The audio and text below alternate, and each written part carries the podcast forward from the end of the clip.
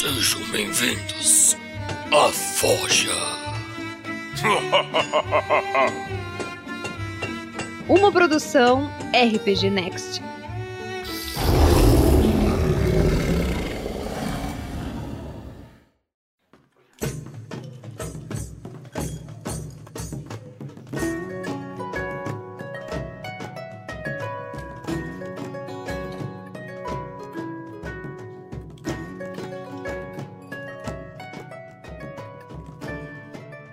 O papo de hoje é um papo mais contraído, mas é um papo sério. É. Essa semana aí a gente tava. Tava comentando com o Pedro, com, com, com o Thiago, semana passada, para ser mais preciso, sobre a questão de, de. até eles sentiram isso no, no agora no Storm King's Thunder, a dificuldade que se tem de colocar o plot da aventura para começar. Por exemplo, é, toda aventura é baseada numa main quest, né? E às vezes uhum. os, os, os, os, jogadores não compram essa main quest de cara. Sim. Né? Eu até botei ali no, no, na rede social o exemplo clássico. Né? E qual é o exemplo clássico? Aquele da taverna, estão todos na taverna, e aí chega o soldado imperial, o soldado do rei lá. Não, porque eu preciso de um grupo de aventureiros para salvar a princesa, porque não sei o que, a gente oferece uma grande recompensa. O cara é rei, o cara é imperador, pra que, que ele vai buscar um monte de bêbado numa taverna? né? E aí, aí, aí o jogador fica num. É, eu posso aceitar aquela recompensa tal, mas eu posso não aceitar aquela recompensa. É, e aí ferrou todo o plot, porque se o cara não vai, o mestre se preparou para aquilo. Claro que um jogador experiente, um mestre experiente, o que vai acontecer com o jogador? Ele vai comprar aquele negócio, mesmo que ele não, não acha que deu fit lá, mas ele. Ah, eu vou comprar aquilo ali e vou pra gente ter aventura. Né? Tô fazendo então, nada, né? É, então, a não ser que ele seja muito canalha, ele vai. que, né, ele não vai comprar o plot inicial, entendeu? Porque depois do plot inicial o cara vai lá e faz o que quer, mas, pô, a aventura começa ali, entende? A não ser que seja um é, X-Crawler ou alguma coisa da vida que. Aí não depende desse plot inicial, né? Tipo, eu vou pra direita, jogo os negócios, mete coisa random ali e vambora, vamos criando, né? É, no videogame se chamaria de sandbox. Sim. vai andando e vamos ver o que acontece. É. Então eu senti necessidade de a gente dar uma debatida nisso, porque é uma coisa que eu, que eu estudei bastante e, e, em como resolver e como. Até na época onde, onde não participava ainda da RPG Next, tinha um podcast chamado Papo de Taverna, que hoje não existe mais. Uh, foi incorporado a RPG Next. Uhum. E, e, a gente fez um episódio exclusivamente sobre como iniciar aventuras. Porque às vezes o cara tem dificuldade, entendeu? De fazer esse, essa cola, né? Certo? É, para quem ouviu os podcasts do RPG Next, é, a Mina Perdida de Fandelver tinha uma boa ponte, né? Entre o Clank e, e a trama, né? Sim. E aí meio que deu para colar os outros personagens e foi. Né? A Storm King Thunder eu tô ouvindo e eu achei a cola dela ruim, tá? Eu achei. Assim. Não tem. E, e não é uma coisa. É, do Rafael 47, porque é uma aventura pronta, então tu acaba pegando os ganchos da aventura, obviamente. É, e, e, eu ouvi é, de outros colegas no Twitter, na verdade eu li, porque no Twitter a gente lê. Graças que, a Deus não tem mensagem de voz no Twitter ainda. É, e tiveram a mesma percepção, sabe? De que, olha, é, realmente ela tem um. É, é fraco essa cola de início dela, entendeu? Não tem um. Então, é, a questão é como resolver isso, né? Uhum. É, depois eu joguei duas aventuras aqui no, no RPG Next que elas começam de uma forma que eu considero é, ideal para envolver os jogadores. Obviamente, se eu comecei, porque eu considero ideal, né? Mas. é, e vocês vão estar aqui para colocar também as formas que vocês consideram ideal. Por isso que eu achei muito rico a participação de vocês. São dois mestres também.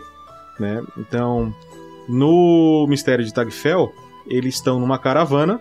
É, o Mistério de Tagfell é uma aventura adaptada. Ela é adaptada da aventura o, o A Terrível Tragédia de Tragedore, uhum. né? E na terrível tragédia de Tragedório o pessoal já começa na cidade. Ah, vocês estão na cidade e tal, e aí começa a acontecer as coisas. Eu pensei, não, cara, preciso juntar esse grupo antes. Então eu botei eles numa caravana, a caravana foi atacada por um monte de dragão, os caras saíram correndo, no final sobrou aquele grupo lá. Né, ó, vocês estão ali, todo mundo, cada um foi pra um lado, e vocês quatro estão num canto aí, que vocês saíram correndo. Então os caras são forçados a se conhecer e resolver e sair dali, tu. Então, tu já joga eles no olho do furacão, não tem como tu. É a tua vida que tá ali, entendeu? Não tem barganha contra isso.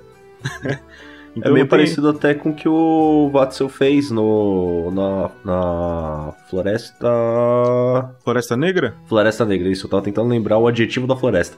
O... Tinha o plot ali da recompensa, né? De colocar, vamos mandar todos os aventureiros possíveis lá para dentro. E o que ele fez para juntar a galera ali foi justamente matar todo mundo que tá em volta. E também depois quem tava ali. é. para manter o, o, o grupo ter sei lá, motivação da sobrevivência, né? Exatamente. E aí depois teve o mistério de. O culto de Coborra, perdão. Uhum. E o culto de Coborra também tá a Lucy, né? Com o personagem dela que era a Razilda. E, e o Roberto, que tava com o personagem dele que era o. Como era o nome dele, Lucy? O Rufus. Eles estavam ali na taverna e o personagem do Stanagel, que era o, o Stanley Shiva, acho que era. Não, era o. Não, era o Félix. Félix, de Félix. Félix. Isso. Félix de Félix. Então, ali acontece uma guerra no meio do negócio que eles estão e a disputa da guerra é por um artefato que cai na mão deles. Uhum. Entendeu? Então, assim, é, eles poderiam não comprar, mas se eles fossem pro meio da guerra, eles poderiam se ferrar. Porque, pô, tá rolando uma, é uma coisa que tá muito aquém do, além do que os personagens podem dar conta. E, e uma pessoa dentro da, da, da taverna oferece uma opção mais segura. Então, cara, eu, assim, ó, ou, ou eu vou ali pro meio da confusão com o negócio que eu tenho aqui entregar e sei lá o que, que vão pensar de mim, entendeu? Ou eu vou por esse caminho seguro e fazer o que o carinha me pediu aqui. Então, tipo, tu não, tu não, o ideal é que no começo do jogo tu não dê essa opção. Mas uhum. vou interromper aqui minha fala, a introdução pra galera tá familiarizada com o tema, então é disso que a gente vai falar. De como colocar o plot da aventura de uma forma crível, ou seja, de que é, realmente faz sentido fazer isso. Não é uma opção que a gente vai pegar para pegar a aventura. Né? E aí eu quero começar. Pô, vamos, acho que Dresler a gente vai ser cavaleiro aqui, vamos deixar a Lucy iniciar. Não, não, não, começa. Não? Pode começa aí. o Dresler? É então quero passar pro Dresler. Vendo os comentários. Se é que existe alguém aqui que não conhece o Dresler, esse aqui é o Lucas Dresler, do QuestCast, eu. Podcaster, e também agora miniatura maker, é isso? Isso aí. O, bom, a gente até gravou, né, falando sobre as paradas de miniaturas aqui, impressão 3D. Tem um episódio aqui, isso mesmo. Tenho, eu montei a Caverna do DM, que é uma, um site basicamente para vender miniaturas impressas em 3D, com impressão de resina, com resolução bem bacana. Tem bastante coisa lá no meu Instagram, inclusive, @odresler, se vocês quiserem dar uma olhada lá. E é tudo baratinho, cara. Eu tento manter o preço mais acessível possível, justamente para vender mais. Então acessem lá, cavernadm.com.br. E quiser... o QuestCast é questcast.com.br ou QuestCast em qualquer agregador de podcast aí que você procurar. Quem quiser ver o que ele está fazendo, a gente tem uma forja que a gente mostra as fotos, mostra a impressora, fala sobre o processo. Eu tinha um Isso. pouco de curiosidade e usei a forja para tirar ela. Sim. Tá massa, assista. Tem a forja e hoje, inclusive, no dia dessa gravação e dessa live, né? O pessoal que tá vendo então tá um dia aí. Saiu um Missangas que eu gravei lá com o Guacha e com a Jujuba. O Guacha tá aqui no chat ainda, eu acho. É 916, ele ainda tá aqui. E falar o mesmo assunto, basicamente. Então ouçam lá a Forja e ouçam também o Missangas.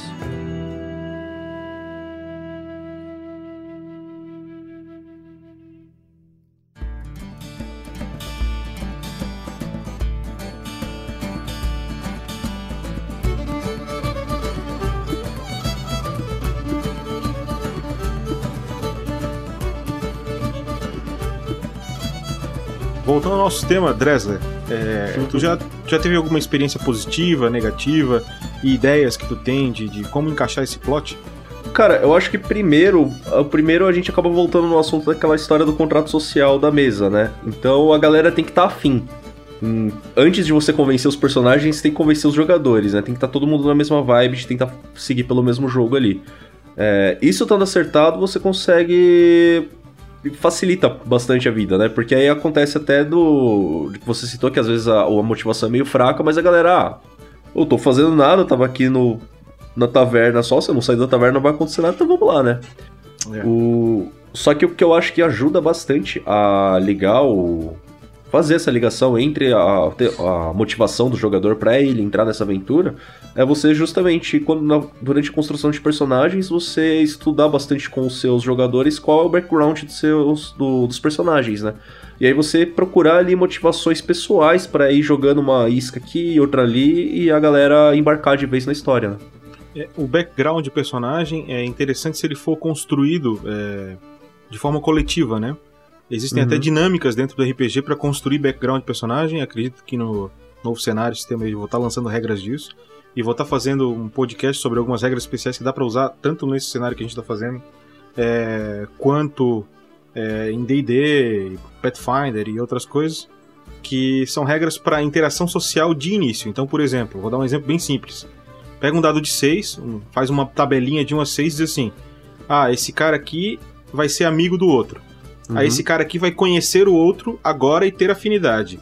Esse cara aqui vai conhecer o outro agora e ter o oposto de afinidade, ter um desafeto. Esse cara aqui odeia o fulano de longa data. Então a gente joga as relações sociais na hora, no início da aventura, ou um pouco antes, né, no caso, na criação do personagem, e define as interações dos personagens. E aí o cara é Uhum. obrigado a colocar aquilo no background dele. Não, então no meu background eu odeio ele porque, sei lá, ele roubou um tesouro que eu tinha. Aí eu odeio ele porque ele se passou por mim uma vez e eu paguei a maior vergonha, entendeu? Ou sei Uhum. lá, eu odeio ele porque ele é elfo. Só não, eu odeio ele. O Fate tem uma mecânica parecida com essa daí, né? Que você tem que construir Fate as relações entre os jogadores e aí é uma mecânica própria do jogo mesmo. Você não precisa Uhum. nem fazer um homebrew ou uma coisa que você tá adicionando ao jogo vanilla ali. E ajuda a desenvolver isso bastante, né? Acho que o fiasco também, né? Essa. Isso. Isso. Fiasco também tem. Isso é, isso é, uma- é um recurso relativamente antigo, já se usa há bastante tempo. Vários sistemas usam, é, mas é uma forma. Com D6 é uma forma de tu aplicar em qualquer sistema, né? É, Ah. a, a a motivação pessoal de cada um é uma coisa que ela não vai só é, engajar o, o jogador né, no- na aventura, mas também é, é o que vai segurar ele durante toda a aventura, né? É. Eu, eu vi vários podcasts, inclusive o Pedroca agora tá lançando um podcast e lançou um falando disso. Um abraço aí Uhum. pra ti, Pedroca. Vamos fazer um negócio junto aí, eu e tu. Ah, e, e o seguinte, é, falando sobre agência dos jogadores. né? Então, o que, que é a Uhum. agência dos jogadores? É aquela liberdade que o jogador tem de definir as coisas sobre o personagem dele. Né? Ou seja, é até onde vai a liberdade do mestre que ele pode dizer, não, eu, eu, né, isso, aquilo, teu, teu personagem faz aquilo, não. Isso é a agência do jogador. Entretanto, eu queria dar para vocês aqui uma grande exceção, que é o começo de uma campanha. Eu acredito que no começo de uma campanha, cabe ao mestre, se ele quiser, se for o interesse dele, jogar com todos os personagens até entregar para os jogadores. O que significaria isso? Significaria, vou começar a aventura, tu começa, fulano, tu tava velejando não sei o que, e o outro fulano fez não sei o que, e tu cria o conflito entre os personagens, ou insere eles dentro do contexto, passa uma régua e fala assim, cara, joguei pra vocês. Respeitando, claro, se o personagem do cara é do tipo X, se ele tem uma história do tipo A, tu não vai fazer uma coisa que contradiga o que ele já planejou, né? Mas quando tu dá esse nó, entendeu? Nos personagens no início da aventura, tu não precisa criar esse olho do furacão que eu crio, né? Tu dá Pode. isso e fala assim, ó, passei a régua aqui, foi isso que aconteceu nesse passado recente e tô jogando a bucha pra vocês. E dali pra frente tu não toca mais no assunto. É eles que comandam os personagens. É, É, muito tipo interessante. colocar isso numa narração inicial, né? Exatamente. Como, por exemplo, eu comecei a jogar uma mesa presencial com uma galerinha aqui do ABC, inclusive. E dessa vez eu tô de jogador, finalmente, né? É difícil quando você começa a mestrar você arrumar uma mesa pra você jogar. e o que o, o mestre colocou foi que a gente. Nós já éramos um grupo, entre aspas, de mercenários, assim, que já tinha feito alguns trabalhos juntos. E essa foi a, a amarração dele. Que é que cabe mais ou menos isso daí que você falou, né? A gente já fez alguns trabalhos juntos, alguns roubos. E aí a gente tava ali no começo pra receber uma missão pra fazer um outro assalto, né? Isso aí. Exatamente. E a- ele basicamente ele, ele, ele criou um, um passado no teu personagem. Não foi tu que produziu aquilo. Mas, eu Uhum. não, mas ele não tirou a tua agência. Ele tá simplesmente contextualizando esses personagens numa aventura. Às vezes, por exemplo, é, tem jogadores que jogam, grupos que jogam campanhas muito longas. Né? E às vezes tem um arco grandão, tipo um Storm King's Thunder da vida, uma mina perdida de Fandelver. São aventuras que tem um arco muito grande Sim. né? Então, às vezes tu vai sair de uma aventura, tu quer pegar aquele grupo de personagens e levar pra outra aventura. E tem um meio ali. E Uhum. aí, pô, cabe ao mestre pegar e, e contar essa história, entendeu? Esse entre campanha e outra não precisa dos jogadores. Porque os jogadores eles não estão ali pra isso, eles estão ali pra jogar. Agora tu pode dizer: "Ah, mas os jogadores querem participar disso". É legal. Então vamos construir junto essa história. entendeu? E a gente pode narrar junto também para fazer a transição de uma para outra. Não é problema, né? Porque o, ideia, o importante é que a gente construa esse nó do começo até o fim. Então, nesse momento, nesse eh, poderia a gente poderia chamar de pré-aventura, porque a gente não iniciou o jogo ainda, né? Ah, Então eu não vejo problema do mestre cortar a agência dos jogadores. O que eu vejo muito problema dele cortar depois disso. Não, não é, não é- Aí é foda. O... No... no Templo Esquecido, que é a aventura que tá saindo agora lá no QuestCast, eu tive um, um, um pouquinho desses problemas assim, porque tinha. Ele é a continuação da, da primeira temporada de DD que eu mestrei, né? Então alguns personagens continuaram, outros personagens que morreram, que aconteceram X, coisa lá, é, não continuaram. E entrou pessoas novas na bancada também. Então tinha que colocar personagens novos com as outras pessoas que já tinham uma, um vínculo entre si, né? Porque já passaram por uma porrada de coisa na outra aventura e etc. Ah, o que foi um pouquinho complicado foi que, por exemplo, lá tinha uma personagem lá, que é a Tassa, a clériga. Ela é uma clériga de uma ordem e é de outro reino um pouco mais afastado. Aí eu tive que achar um jeito de jogar ela lá. E aí eu fiz mais ou menos isso daí que você falou também. É, ela recebeu uma missão da ordem dela de investigar tal coisa e pedir auxílio para outro reino. E aí a galera desse outro reino era, essa, era o pessoal da, da temporada anterior, né? Que já tava. E aí tiveram mais dois personagens ainda que, cara, eu tive que colocar eles. Foi bem avulso mesmo. Eles estavam no meio de uma. de uma treta com goblins e hobgoblins lá. E se trombaram, literalmente, no caminho. Então tinha um inimigo em comum. E isso começou a gerar o vínculo entre eles. Só que aí eu coloquei que esses, esses outros dois personagens aí, eles estavam investigando algo que estava relacionado com a coisa que os outros estavam investigando também. Aí eles se juntaram pra ir fazer a, a missão principal, né? E tu resolveu o problema do, do, do plot, né? De colocar, inserir Foi. esses personagens no plot. É, que eu, eu vejo aquele exemplo que a gente começou, né? Então, voltando a ele. Lucy. Hum. Primeiro, primeiro acho que, eu- que tu escapou ali, tu mandou, passou pro Dresler e não falou nada, né? E aí? Olha aí. Não falei? É. Não, não, então, é, é, é interessante você conseguir realmente criar o, o vínculo né, da história de cada personagem com a, a sua história principal e você conseguir é, passar essa perspectiva para os jogadores que eles precisam um do outro para conseguir resolver o problema maior e resolver o problema deles. Né? E às vezes a gente tem que é, quebrar é, essa motivação em duas partes, por exemplo, no meio da aventura, né? É, de repente, os jogadores eles conseguem alcançar aquele objetivo. Aí, como é que você vai fazer para continuar motivando a- aquele jogador é, na aventura, né? Porque de repente ele pode falar: não, eu já fiz a minha parte aqui, já resolvi meu problema, eu vou sair fora agora. Falou, valeu. Não, mas então, assim, é, você consegue criar outros interesses, né, para o jogador continuar ali é, durante a aventura e ajuda- ajudando os companheiros, até porque agora é, os companheiros dele são como uma família, né? Uhum. Então, assim, é, ele agora vai querer buscar outra, outras coisas também lá na frente que também vão ser do interesse dele. É, e de repente, se ele não resolver outros problemas dos outros, aquilo pode acabar afetando ele também. Então, Sim. É, é bem por aí. é isso aí. Então, voltando lá no, no, no começo, do, do- onde a gente introduziu com, com a ideia da taverna, né? De que o. Então o soldado imperial, ou real, né? é, orador do rei lá, vai em busca de uma missão, pegar alguns, alguns aventureiros numa taverna pra salvar a própria filha. Né? Uhum. Então a gente vem na ideia do crível agora, né? É muito importante que esse plot inicial seja crível. Né? Então, por exemplo, se no plot inicial tu tá salvando a tua vida, é crível, porque a gente sabe que ninguém quer morrer. Então, qualquer um vai engolir essa. Né? Sim. Por exemplo, o The Elder Scrolls faz isso muito bem. Sim. Né? No Oblivion, tu é um prisioneiro, o imperador te vê e os caras resolvem te soltar e o prisioneiro diz: vem, é, o, o imperador diz: vem atrás de mim e entrega isso pro meu filho. Bem, tu tá numa cela, cara. Ou tu vai, ou tu vai ficar na cela. Não, tem, Isso. não tem opção. A opção Isso. é a única, entendeu? Então, E no eu vejo Skyrim que. você tá pra ser executado, né?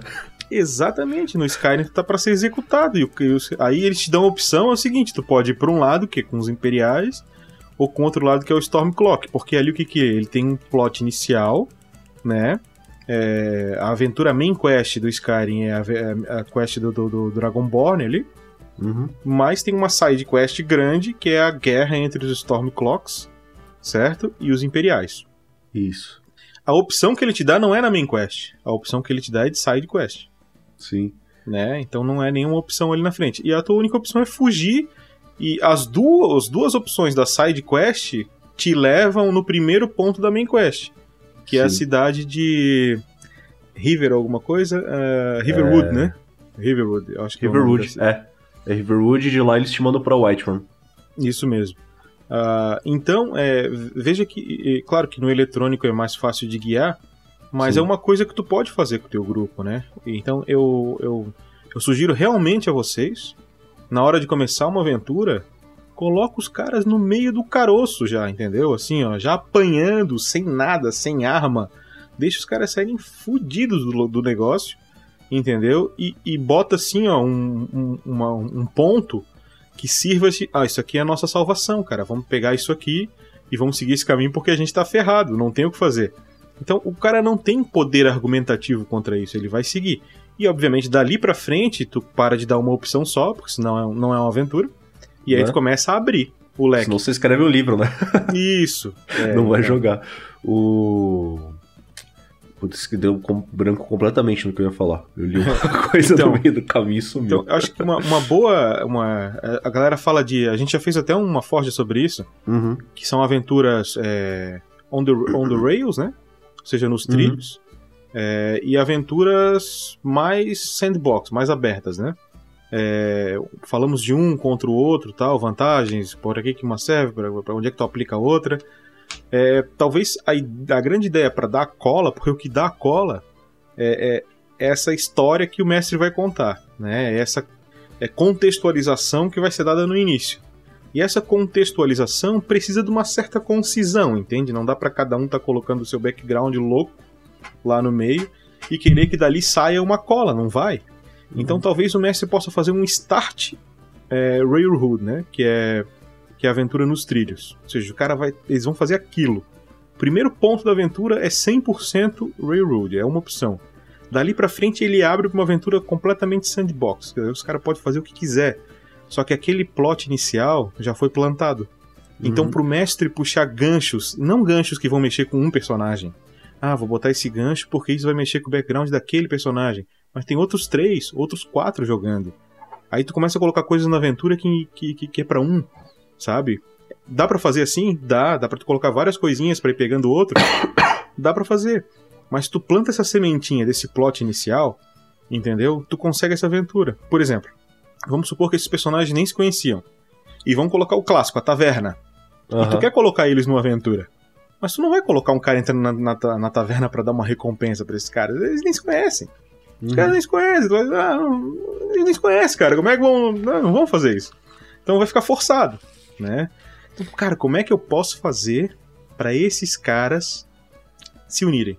Então pode pegar um baita de um vilão, entendeu?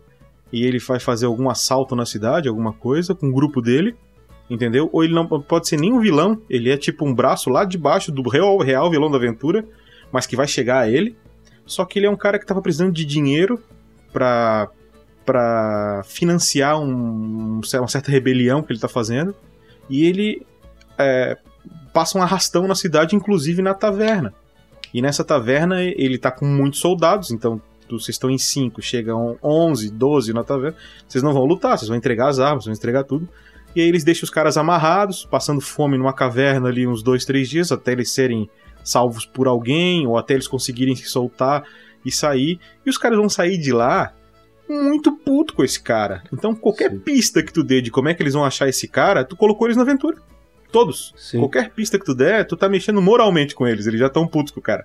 Sim. É. Outra coisa que você pode fazer mais ou menos nessa linha também é fazer, se for nessa pegada de ter um vilão grande, o cara do mal, que é o grande mal a ser combatido, é todo mundo ter alguma coisa no, no background deles que vai contra esse cara. Porque na hora que surgir a oportunidade de um aqui, de outro ali, de outro ali, uma hora o caminho de todos os aventureiros vão se cruzar, né? E como estão todos mais ou menos no mesmo objetivo ali, sei, pode ser, sei lá, vingança, ou justiça, ou o cara quer depor pra conseguir trazer a justiça de volta pro reino. Aí vai dependendo do alinhamento e tal, etc. A galera já embarca ali. E o, eu lembrei agora que eu tinha esquecido que eu ia falar. Um outro recurso mais que é um pouco diferente, assim, que eu lembro que o Vatsu usou, inclusive, acho que foi na primeira one shot que ele mestrou no RPG Next, foi de fazer o flashback, né? Ele começou a, a one shot lá na frente, no meio da porradaria estourando. Eu, se, a impressão que me passou ali quando eu tava ouvindo foi que os jogadores nem sabiam por que estavam ali, mas estavam todos lutando contra um cara. E aí, em determinado momento da luta, fechou ali e voltou lá atrás. Yeah. É. Aí a galera fica tipo, meu, o que a gente vai fazer aqui? é, eu, eu acho importante, é, quando a gente fala essa questão da é, forma crível, é, a gente está falando diretamente também com o conceito de verossimilhança. E a gente pegar alguns elementos é, que são importantes na nossa realidade, como por exemplo é, as coisas mais básicas, que é a sobrevivência, né, a, a segurança, é, até questões sociais assim. É, você transporta isso para dentro do seu mundo para você é, gerar as motivações, né, dos personagens. E é, quando você apresenta esse mundo para os jogadores, é, você gera algumas expectativas também. E assim, é, as expectativas elas são em relação às regras do mundo e em relação aos personagens, por exemplo, é, espera-se já que o vilão faça coisas ruins, né? É, espera-se que tenha algumas coisas fantasiosas nesse mundo, no, é, no caso do Dungeons Dragons. E assim, quando você insere alguns elementos é, que, que extrapolam essa realidade, você dá uma quebrada também nas expectativas e aí é, na motivação também dos jogadores é, em prosseguirem, né, a aventura ou entrar, até mesmo para entrar.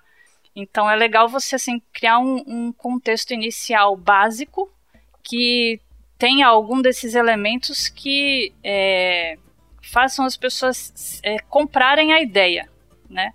e que funcione, né?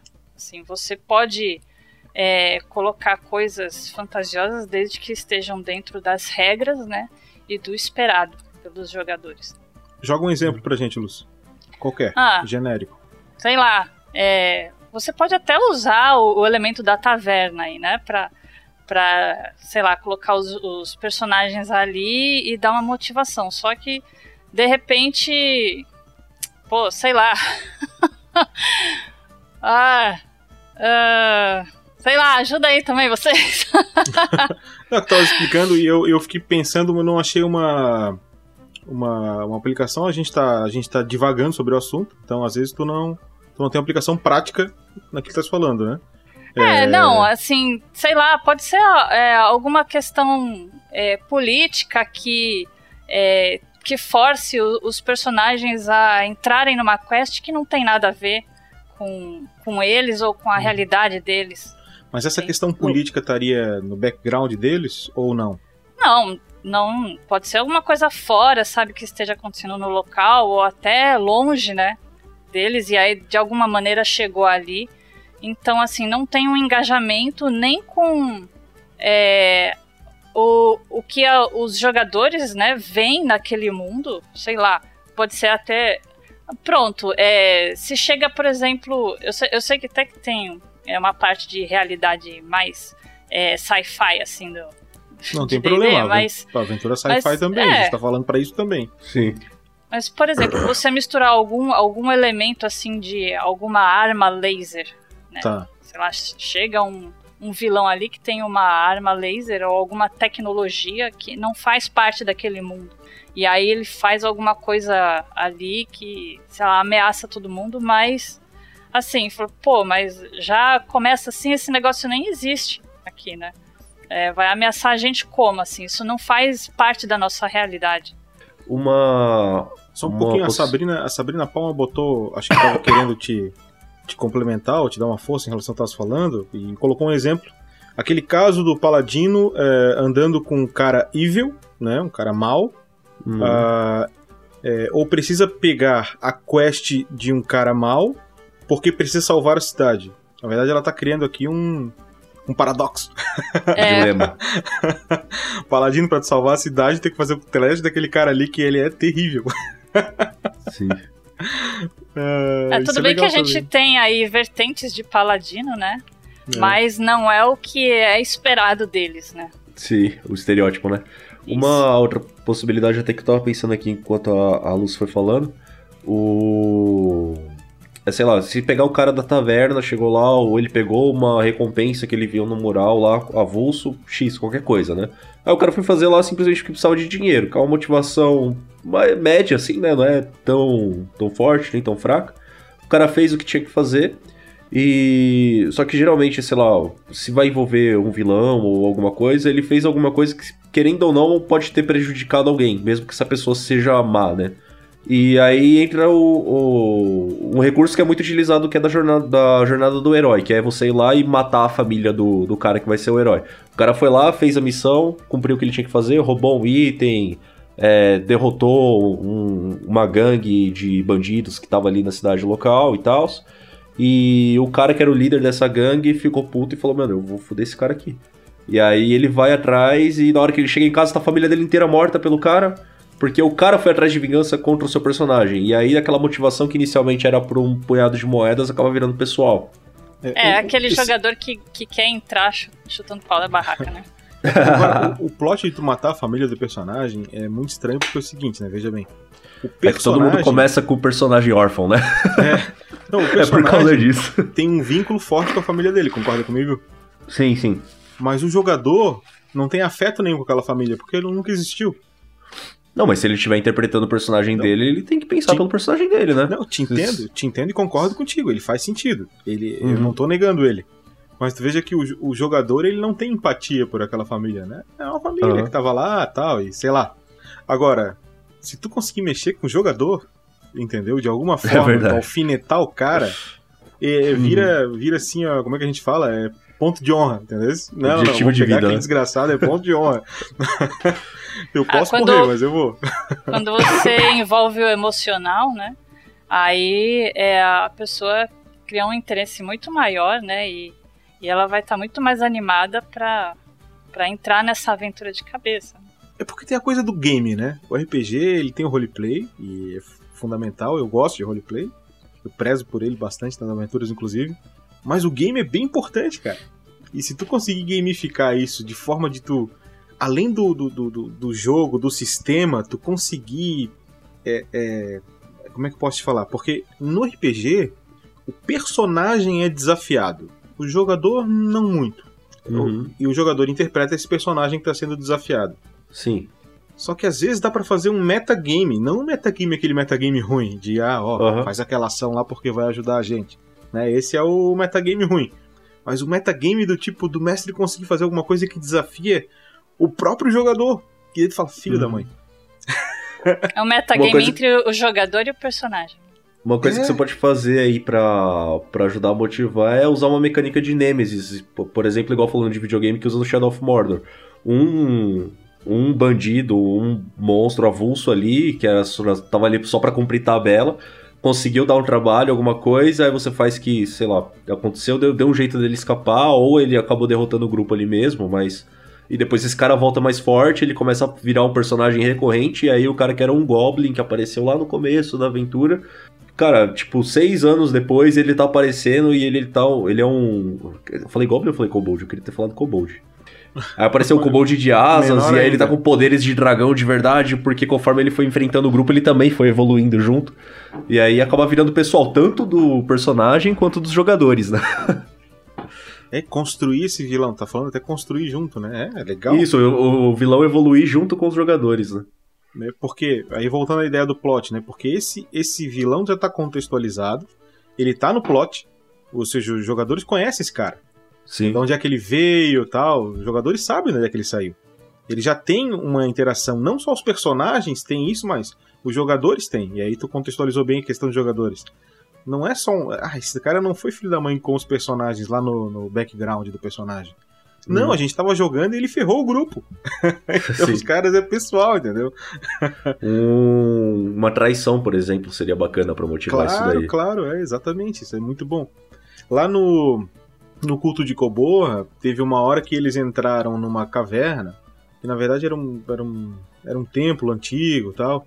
E aí eu pensei, eu vou fazer um- uma, uma coisa pra desafiar os jogadores, não vou desafiar os personagens. Não sei se tu te lembra, Lucy, que aí teve a charada lá que a estátua faz. Sim. Uhum. Então tinha dois golems de pedra. E tinha. eh, acho que era, era três perguntas, ou duas perguntas. Era duas. duas perguntas. É, se Tá eles se errassem uma ali. pergunta, eles iam ter que enfrentar um golem de pedra. Um golem de pedra eles ganhavam. Se eles errassem Aham. as duas perguntas, eles iam ter que enfrentar os dois golems de pedra. E certamente eles morreriam. Entendeu? E eu ia deixar, obviamente, porque errou, errou. Né? E, e aí foi interessante porque, claro, não foram charges tão difíceis, mas foram um pouco. E aí eu desafiei os jogadores. Aí eles tinham que tentar identificar. Eu ah, não mas lembro podia ter uma agora. pegadinha ali. Eu sei que era uma de cesta com maçã, né?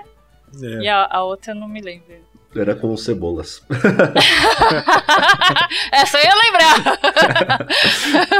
Eu lembrei aqui. O... Você tinha comentado até do Storm King's Thunder, eu acho que a motiva... o... Não a motivação, o que ficou um, um pouco complicado ali foi... Não a motivação pra aventura, né? Porque pra aventura a galera tava precisando de dinheiro e foi atrás ali. Ah, surgiu oportunidade de trabalho lá na cidade, eles foram atrás, lá em Pedra Noturna. O que ficou um pouquinho artificial, eu acho, só foi a ligação de alguns de alguns personagens com os outros, mas uma vez que todos eles estão em Pedra Noturna e deu aquela merda toda que aconteceu, a motivação ali é a mais primordial de todas, que é sobrevivência, né? Vamos dar as mãos Exato. aqui, porque tá vindo onda atrás de onda de, de inimigo e a gente precisa sair daqui vivo. Aí eu, eu só tô, pra vocês saberem, eu tô ouvindo só o podcast, tá? Não tô acompanhando as lives, então eu não tenho spoilers do que acontece mais pra frente aí. O. O que talvez seja um pouco complicado agora, que eu não sei que já aconteceu em live, né? Mas eu Peraí, não vi peraí, ainda. peraí, ó. O, o Dressler vai falar de coisas que estão acontecendo nos últimos episódios que são publicados em podcast do Storm King's Thunder. Então, se tem alguém que tá começando a ouvir agora, baixa o volume, eu vou dar um sinalzinho aqui depois com a mão pra tu voltar. vai lá. Né, mas não, não vai nem chegar a dar spoiler assim, Não mas vai é chegar, tipo a, então, é então fechou, tipo, cara. fechou, fechou o arco ali que das ondas dos inimigos, né? Fizeram o que tinham que fazer e beleza. A cidade tá mais ou menos ok. E o que, que a gente vai fazer daqui agora? Porque tem a galera que quer ir atrás pra tentar descobrir o que, que pode ter acontecido ali. Que tem... Bom, não preciso falar que a aventura tem a ver com gigantes, né? Porque tá no nome, então não é spoiler. É, vamos investigar o que aconteceu com os gigantes, ou vamos fazer não sei o quê, ou vamos comprar um barco e sair daqui, porque é isso que o capitão quer fazer. Aí pode ser um pouco complicado. Se bem que agora eu lembrei do final do episódio agora, teve uma... um jeito de juntar isso daí. É, Ô, tu vê, pensa na ideia da caravana. Eles estavam fazendo uma caravana que tava passando próximo Uhum. de Pedra Noturna. E aí acontece um incidente com os gigantes e aquilo respinga na caravana deles, dá mó porcaria, entendeu? E os caras têm que Uhum. caminhar até Pedra Noturna, que é a cidade mais próxima. E aí É, eles uma- chegam em Pedra Noturna e se deparam com aquilo. Mas aquele incidente, porque, cara, impressionante, catástrofe junta a galera, não adianta. Entendeu? Se tem uma coisa que Sim. consegue juntar São Paulino e Corintiano é catástrofe. Os caras se abraçam e são felizes, não é verdade ou não é? Uhum. É, então tu É, joga aquele caras... negócio dos elementos básicos, né? da Sobrevivência, segurança, essas coisas. Isso, são coisas que, sabe? é, Então, como tu falou, Dresler, de, de- depois que eles estavam, tu colocou bem, muito bem, eu também concordo contigo. Depois que eles chegaram em Pedra Noturna, parece que já, faz, já era uma coisa natural. Acho que essa é uma palavra boa, né? Já parecia Sim. que eles estavam naturalmente juntos. Já fazia perso- sentido. Um personagem ali que até por conta do background dele faria sentido ele ir pra qualquer lugar que fosse é o, o Marvelous, né?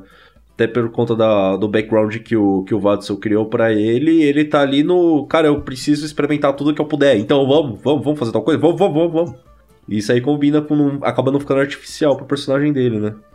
Exatamente. É, Então, acho que a ideia do papo de hoje é justamente essa. A gente está sinalizando formas e ideias, porque eu tenho visto bastante dificuldade desse, dessa cola inicial acontecer. Né? De, de botar esse plot. E o ponto é justamente esse: tem que ser uma coisa crível. Tem que ser uma coisa que, se teu personagem tivesse realmente lá, ele ia topar. Sabe? Aham. É, porque não é qualquer missão que o cara chega prometendo ouro. Ah, porque a gente vai pagar ouro. Cara, vai. será que não é perigoso demais e por isso que os outros não querem ir? Por que, que eu vou? Sim. Entendeu? E- O... Mas também você tem que ver num, num ponto aí de que até, até que ponto isso realmente acaba sendo tão, tão, tão importante assim. Porque uma vez que a galera tá disposta a jogar, você também tem que parar pra pensar que você não tá escrevendo um romance ali. Então, se ficar divertido pra galera, vamos, porque sim, vamos, né? É como é Aí o entra- que acontece a maioria Pode, das vezes, né? então, aqueles, aqueles quatro aventureiros que nunca se viram na vida, trocam duas ideias É. no bar e são melhores amigos. Mas é engraçado assim, é, geralmente no, no começo da, das aventuras, as pessoas elas não fazem tantas perguntas. Aham. É, porque se usa muito do, do conceito de sus- suspensão de descrença. Uhum. que é uma coisa que acompanha a verossimilhança, né? É, dentro desse mundo fantástico aí, com aquelas regras que você está apresentando, é, assim, espera-se que algum, existam algumas coisas diferentes da nossa realidade que a gente vive, né? Então, assim, para essas coisas mais fantasiosas, assim, para essas é, situações inesperadas, é, a gente releva algumas coisas, né? é, baixa a, guarda né, da, da Uhum. autocrítica e da crítica à obra. E aí você espera é, apresentar a situação, né?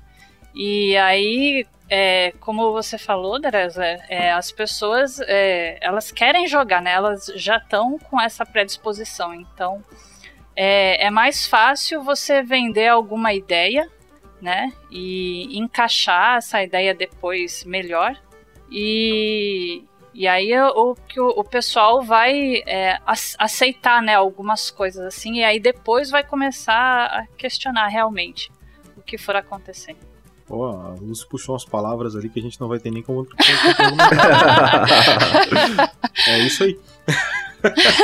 Então tá, né? Pá, anda um barco aí.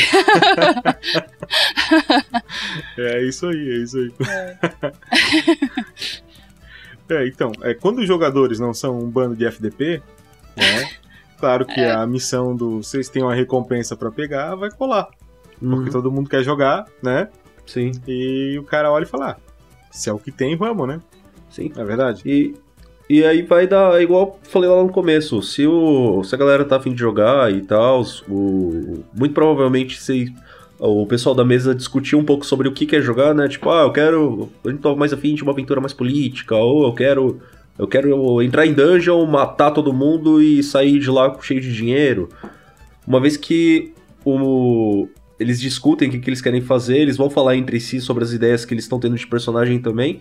Fica um pouco mais fácil até pro mestre fazer aquilo que é de pegar o background de um e de outro ali e juntar algumas partezinhas ali pra amarrar com o grande objetivo, né, de cada um deles. Pode ter um que, por exemplo, tá atrás de um item de família que era um item mágico muito poderoso, que foi o vilão que, que roubou por algum motivo. O outro teve.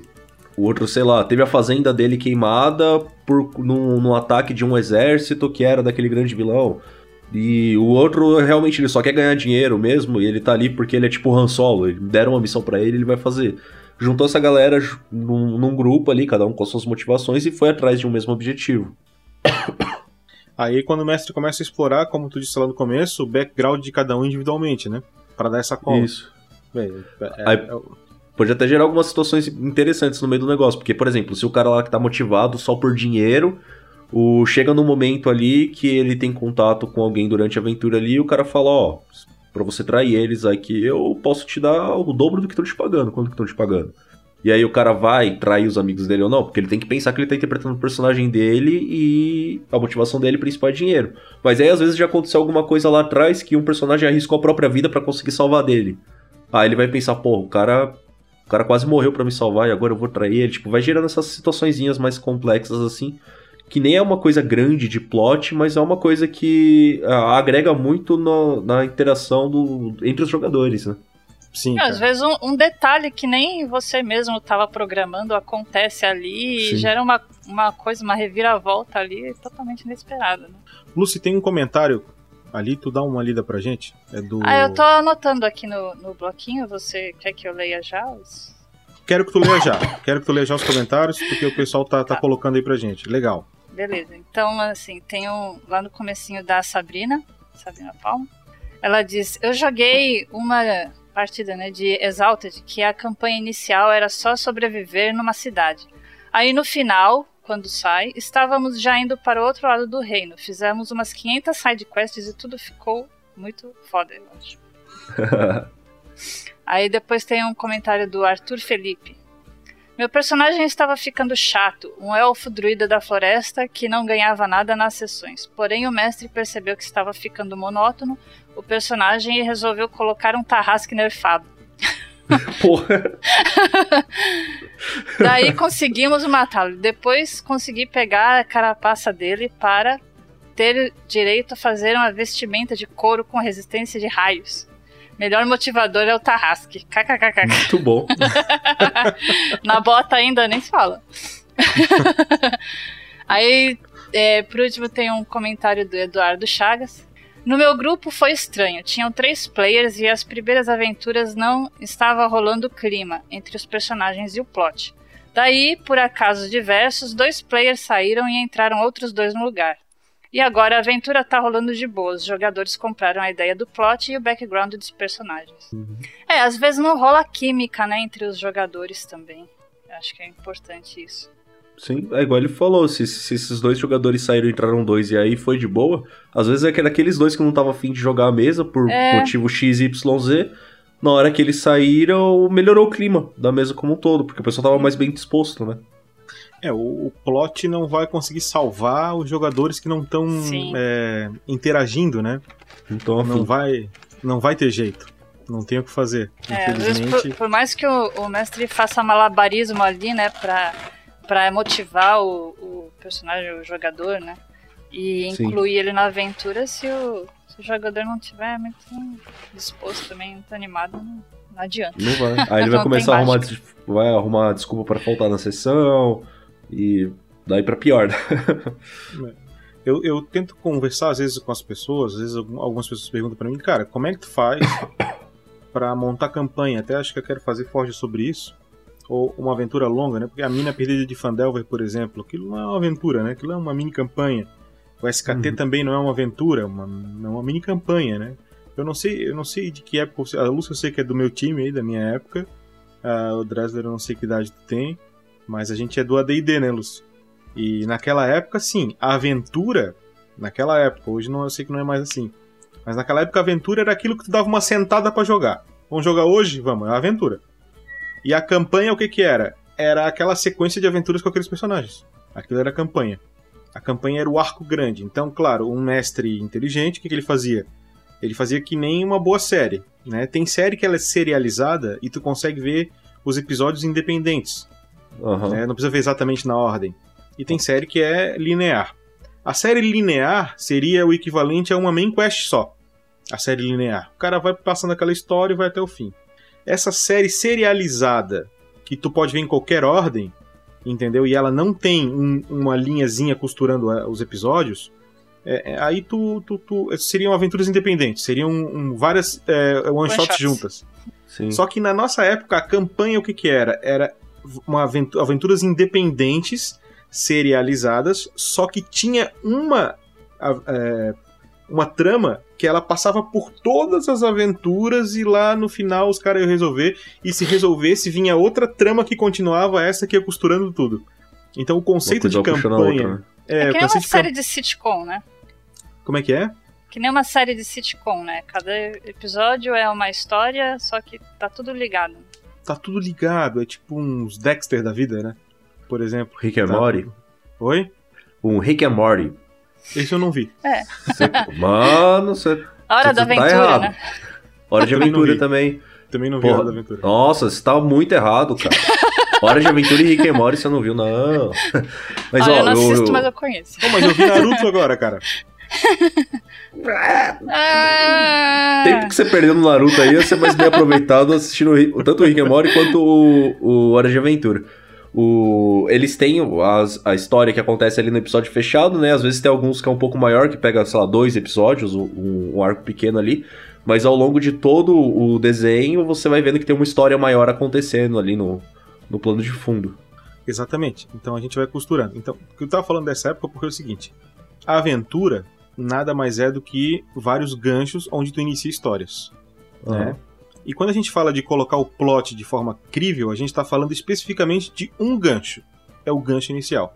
Porque depois que tu dá o gancho inicial, começa a te sair várias pontas para tu ir colocando ganchos. Por exemplo, ah, o Sim. cara passou numa cidade. Pô, eu posso criar toda uma aventura. Eu posso dizer, por exemplo, vou pegar como exemplo de novo Mina Perdida de Fandelver. Quando ele chega em Phandalin, tá? Tem várias side quests ali dentro. Aqueles orcs que estão atacando a cidade, aquilo lá não tem nada a ver com a, com a aventura inicial. Aquilo ali é uma side quest. Sim. Aquilo ali é o que antigamente a gente chamaria de aventura, Aham. né? Então, até fazendo esse novo cenário que eu estou desenvolvendo, eu não pretendo escrever aventuras, como por exemplo a Mina de Fandelver. Eu pretendo escrever main quests e side quests. E aí o cara vai encaixando as coisas dentro dessa aventura aleatória, entendeu? Então o cara tem mais liberdade, ele não fica preso naquela aventura escrita, que também tem uma certa liberdade, obviamente, a aventura escrita. Mas o cara pode também ir construindo com algumas coisas. Cara, eu vou encaixar isso aqui ali, naquela aventura. E tudo fica uma coxa de retalhos diferente.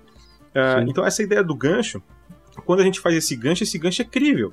Quando os personagens estão lá em Phandalin, né? E, e- e tem lá o muralzinho lá que tem os orcs, né? E aí eles falam com o cara da cidade, ele fala, pô, porque os orcs estão assim, não sei o quê.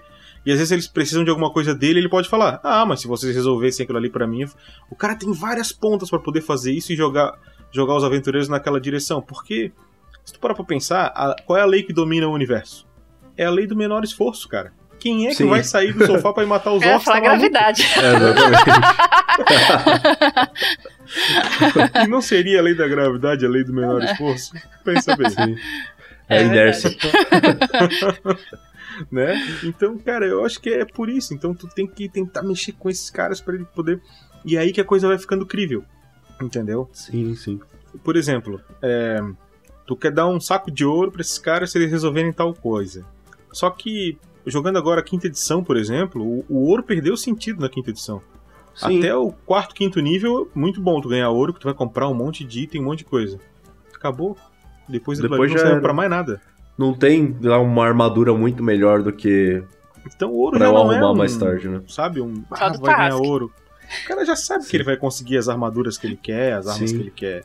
O- Então- Só que nem a. A gente tava falando da Mina Perdida e da Storm King's Thunder. A, a gente que tá produzindo podcast de, de aventuras, a gente acaba tendo uma sensação de que elas são um pouco maiores do que elas realmente são. Porque a gente tá preso no formato de jogar ali no máximo duas horinhas por vez.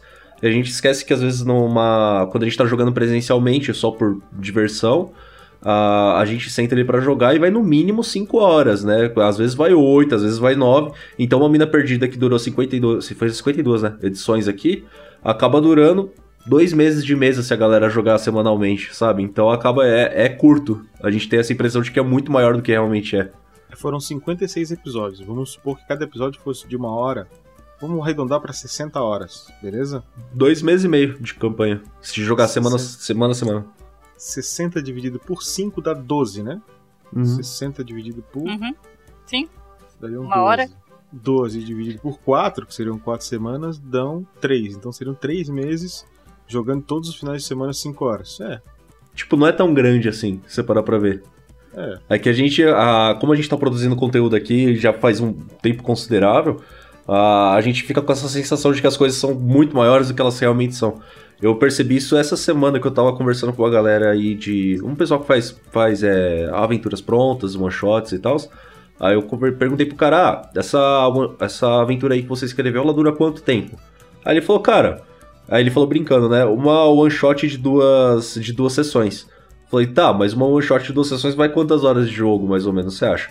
Ah, entre 8 e 12 horas. Eu falei, beleza, se a gente for gravar isso daí, cara, vai no mínimo umas 6 gravações, sabe?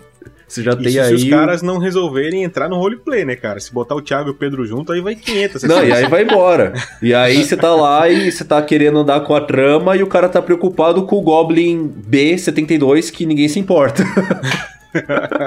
Não, e que acaba virando Drup no final. Sim. É, altas importâncias, né? Vamos fazer uma enquete. Sim. Você acha que eles deveriam ter largado o Drup? É, enquete. Pet. Ô, Dressler, e nessa aventura última que vocês estão gravando agora aí, ah, como é que foi o gancho inicial dela? Cara, o gancho inicial foi foi uma parte do, do gancho que ficou da aventura anterior, né? Porque tem um personagem lá que faz Uma coisa bem complicada e ele acaba se entregando para uma entidade. Essa entidade se aposta do corpo dele e aí o cara perdeu o personagem, virou, virou NPC, né? É... Só que essa entidade eu peguei no, no lore que eu tô, tô criando para aquele universo. Ele é uma entidade bem antiga. Ele é tipo aquele estereótipo do, do, necrom, do necromante, não, do Lich, né? Do Lich fodão e tal, que vai e volta. E ele tá tentando recuperar os poderes dele pra, pra conseguir dominar o mundo de novo, porque ele é muito malvado. E. O personagem, durante a primeira, a primeira campanha, ele desenvolveu um elo considerável com os outros, com os outros personagens dos outros jogadores, né? E aí no final, Plau, ele morreu, ao que tudo indica, né? Não sabe se sobrou alguma coisa da consciência dele ali e trouxe um grande mal do mundo de volta. Então, os caras estão meio que se sentindo pessoalmente é, envolvidos nessa trama e querer resolver, né? Porque foi o amigo deles que causou essa merda toda. E aí pros outros, pros jogadores novos, né, que entrou a entrou a Rita e a Isa e o Bruce precisou trocar de personagem porque ele perdeu o personagem dele, né? Aí que foi a complicação, né? E eu coloquei, se eu, eu paro para pensar agora, às vezes até sem querer a gente acaba pegando coisas de outras de outras obras e colocando, né? Eu coloquei que o cara era um necromante e tal, e uma floresta em determinado lugar começou a morrer e, e ser toda devastada e etc. Estavam achando que tinha coisa a ver com necromancia e manda a galera lá para investigar. A, essa, essa floresta eu coloquei ela geograficamente próxima da cidade do Outro Reino, que aí a personagem, a clériga lá do Outro Reino, foi mandada lá para investigar junto e pedir ajuda do reino, né? Foi lá. E aí eu, comecei a lembrar, a floresta sendo devastada, morrendo por causa do necromante muito malvado de muito tempo atrás que voltou. Eu falei, caralho, mano, eu tô, eu tô, eu tô, eu tô fazendo Senhor dos Anéis de novo. é o Sauron. não, não.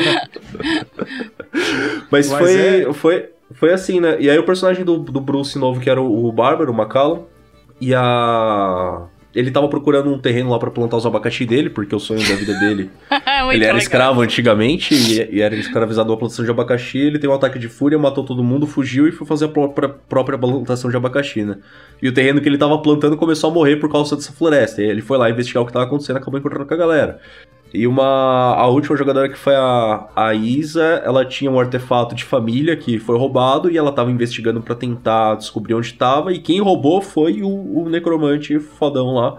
Então ela acabou indo ali na mesma direção que todo mundo e os jogadores se encontraram.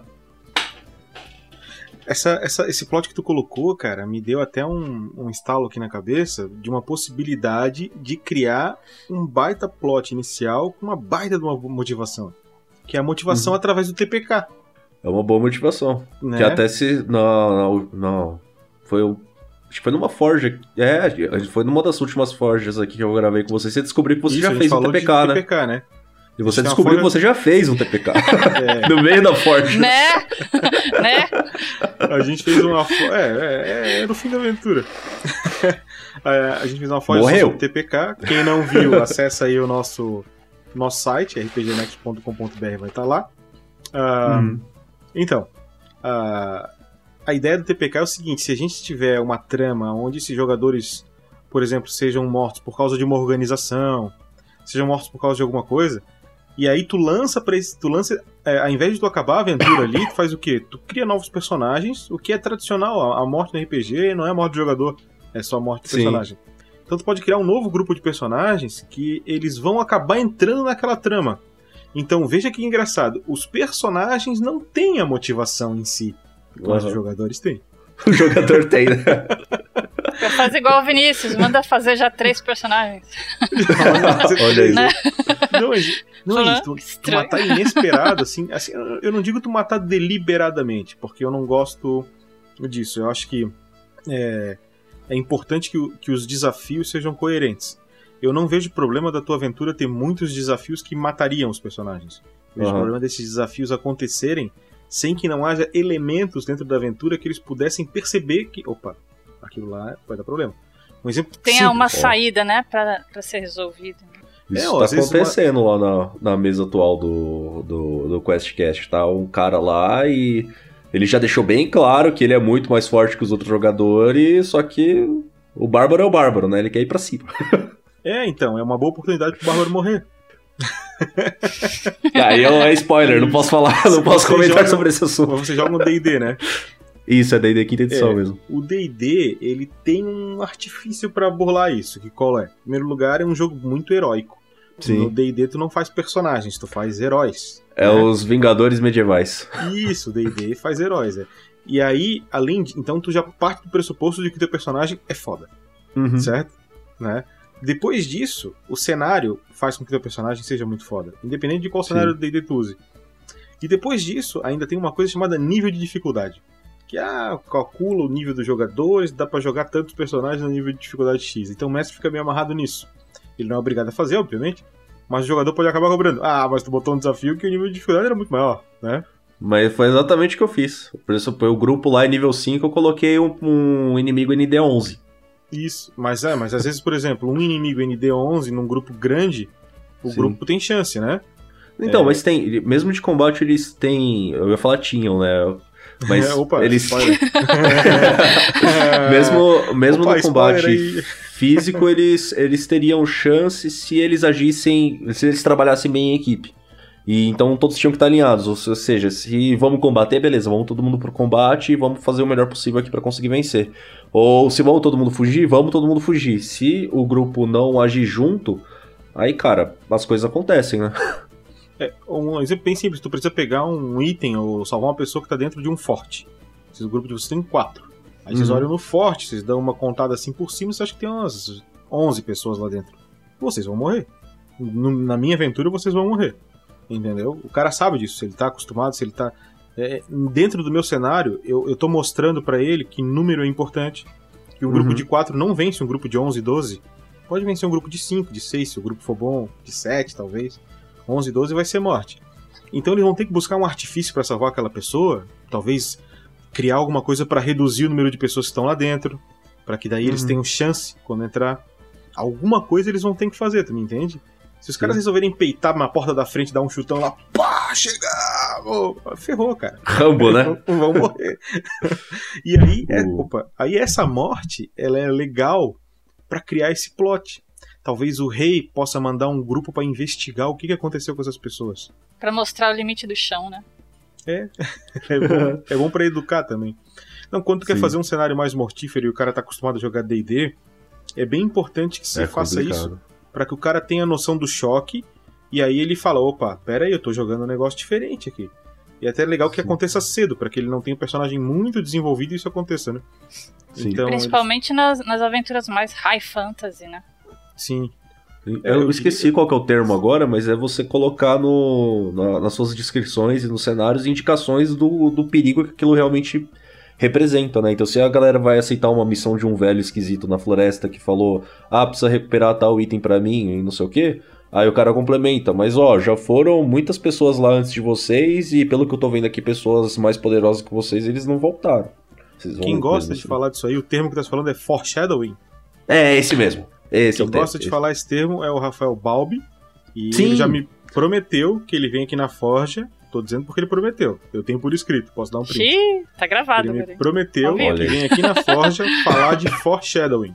Isso é muito ele gosta importante. muito de falar disso, ele manja muito disso. E ele No- vem aqui falar exatamente disso. Te cortei. Não, o. É, é isso, sabe? É colocar o, o- os indicações, né? Tipo, ah, já foram exércitos lá. Ou às vezes um. Tinha um herói que era reconhecido aqui no reino, tipo, aquele herói que é NPC, mas ele seria, sei lá. Um, um herói fim de carreira já, que já tava no epic level, e aconteceu alguma coisa com ele, e ele desapareceu, ou ele foi vencido. Por exemplo, se fosse no misturando um pouco com o começo do Skyrim, né? Eles estão lá na cidade, o Dragonborn vai ser decapitado ali, vem o, o Alduin, que é o, o dragão Mor lá, ataca, destrói tudo. Aí vamos supor que ali no meio do- dos soldados ali do- dos imperiais tinha um cara que era um herói do império, um cara tipo, mega poderoso. E o Alduin tipo engoliu ele assim, só, uh, sem problema nenhum. Aí conforme a, a história vai avançando, você tem noção real daquele perigo, sabe? Porra, o cara que era muito mais poderoso que eu foi derrotado como se não fosse nada. Como é que eu vou derrotar esse cara? Deixa eu fazer um parênteses no que tá falando. É perfeito o que falou. É o conceito de foreshadowing. Só faltou tu inserir o cara foda. E como é que esse jogador sabe que esse cara é foda? Então vamos pegar a mesma a coisa que tu montou. É Então, se fosse o cara reconhecido no reino já. Então, Isso, tipo, o mas cara como é é, que o jogador sabe? Tu, tu, não, tu não tem que dizer pra ele, ó, esse cara é foda. Como é que tu faz? O cara tá chegando lá, né? amarrado. Descrição, né? Aí eles estão chegando, aí de repente esse cara desce do cavalo, uma coisa. Todo mundo fala, oh, o grande fulano, não sei o quê. Isso. Pô, se o povo reconhece ele, aí os soldados se curvam pro cara. Pô, Sim. o cara deve ser um monstro, entendeu? Então tu já fica, Sim. meu Deus, esse cara é o capeta, é o capiroto. Aí tu sai Uhum. o dragão faz assim com ele, fala, ih, O rapaz, camelo cospe nele ele desmaia o cabelo na porrada. isso. Entendeu? Então é isso, isso- excelente a tu- o teu, teu, o teu ponto. E, e a questão é tu apresentar, né? Mas aí tem, o- tem o, um outro termo que daí quem gosta de falar é o Léo Chaba do Pensando RPG, Pensando em RPG. que é, é em inglês também, eu não gosto muito dos, dos- dos termos importados, mas é aquele conte, não diga, ou alguma coisa do gênero. Que é do tipo, não, não fala pro cara que o cara é foda, entendeu? Mostra. É, né? Mostra, isso, é show don't tell. Eu acho que, eu acho que eles usam exatamente isso em inglês, show don't tell. Ah, então, é, mostra e não, não, não fala pro jogador. Mas a tua ideia do, do início do Skyrim é o perfeito do Foreshadowing. Um pouquinho modificado, porque não tinha ninguém foda ali no começo do Skyrim mesmo. Não, não, tu pegou o momento lá e contextualizou. Sim. Acho que a gente desenvolveu bem a ideia do, do- do- de como colocar o plot. É, Lucy, temos mais comentários? Tem. Dá uma lida pra gente. Tem um comentário de Bang. É, Bang. Eu e meus amigos estamos começando a jogar e eu me dispus a mestrar, porque gosto de criar história. E eles são apenas dois. Seria interessante eu adicionar NPCs para ajuda- ajudá-los em situações de risco? É uma pergunta. Cara, eu vou, vou passar pro Dresler, eu tenho a resposta minha, mas vou, vou dar a oportunidade do nosso convidado, que também é mestre, Ô, responder o que, que ele pensa.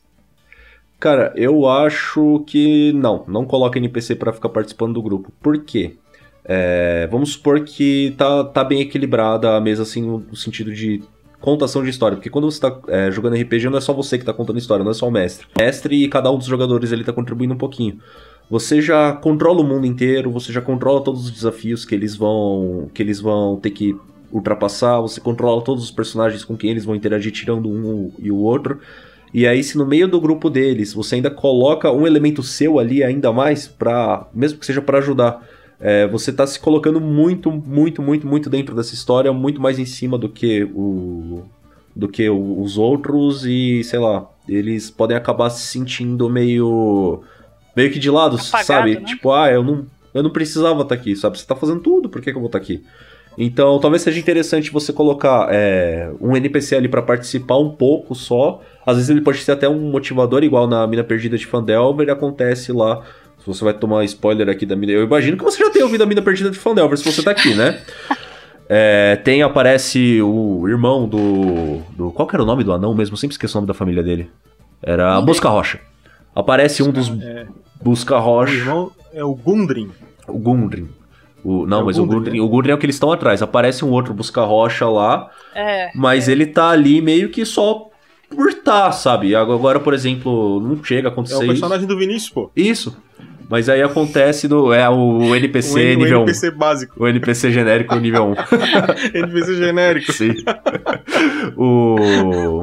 Mas sei lá, se você vai colocar pra, pra ter um NPC ali no começo da aventura, faz alguma coisa pra esse NPC desaparecer, porque isso pode até motivar o pessoal a ir atrás pra salvar o NPC. Ou o NPC. Você faz esse NPC acabar se tornando muito amigo do- dos outros personagens ali, e aí você mata aquele NPC. E aí os caras vão ter a motivação pessoal ali já pra se envolver na trama, sabe? Então é tipo, é dar espaço pro, pros seus jogadores participarem, porque você já tem muito da, da, da, da, daquilo que tá acontecendo ali nas suas mãos. E aí você vai tá pegando mais ainda, sabe? Ô, Lúcio, é- quando ele pergunta. Lúcia acho me que caiu, deu- hein? me Não, não, o Lúcio tá aqui. É, eu, eu tô Lúcio. ouvindo. Tá, tá dando uma travadinha aqui, mas já tá. A Lúcia, a Lúcia tá fazendo ali a revolução das máquinas no Exterminador do Futuro. Ah, é, ô, Lúcia, Oi. Ah, tem que ver a questão quando ele falou do. do- do- ou, ou quando tu leu ali, me deu também a entender que talvez esse auxílio fosse um auxílio de força de combate. Uhum. Isso é. É, o que eu entendi é isso também, que seria para complementar a parte, né, que tá Sim. faltando, É, assim, entre aspas. Cara, assim, ó. cogitável. Não faz nenhum sentido tu botar um NPC para ajudar na pancadaria. Sim. Se o grupo tá muito fraco, mata o grupo. Isso. Não, não, o grupo morre, não tem problema morrer, porque se o grupo morrer, faz novos personagens e volta, ou se dois morrerem, faz assim, as pessoas. é, eu, não, eu não sei o que aconteceu com essa geração que os personagens não morrem mais, entendeu? Isso. Na nossa época os personagens morriam muito. Numa campanha tu jogava com três, quatro classes, entendeu? E era legal pra caramba. Acho que a- as regras também deixam os personagens um pouco combados, né? Dá muita É segurança. isso né? pra, pra quinta É. edição, né? Porque na quinta edição você já começa, ela nível, no nível 1 você já é um cara foda, em outras curtas palavras, né? Só que, sei lá, se o combate não tá balanceado, sei lá, tá, tá faltando um healer aqui, ninguém quer jogar de healer, a gente só tem duas pessoas. Ou no- vai ter um feiticeiro, o feiticeiro não tem uma magia de cura no- na quinta edição, e o outro vai ser o bárbaro.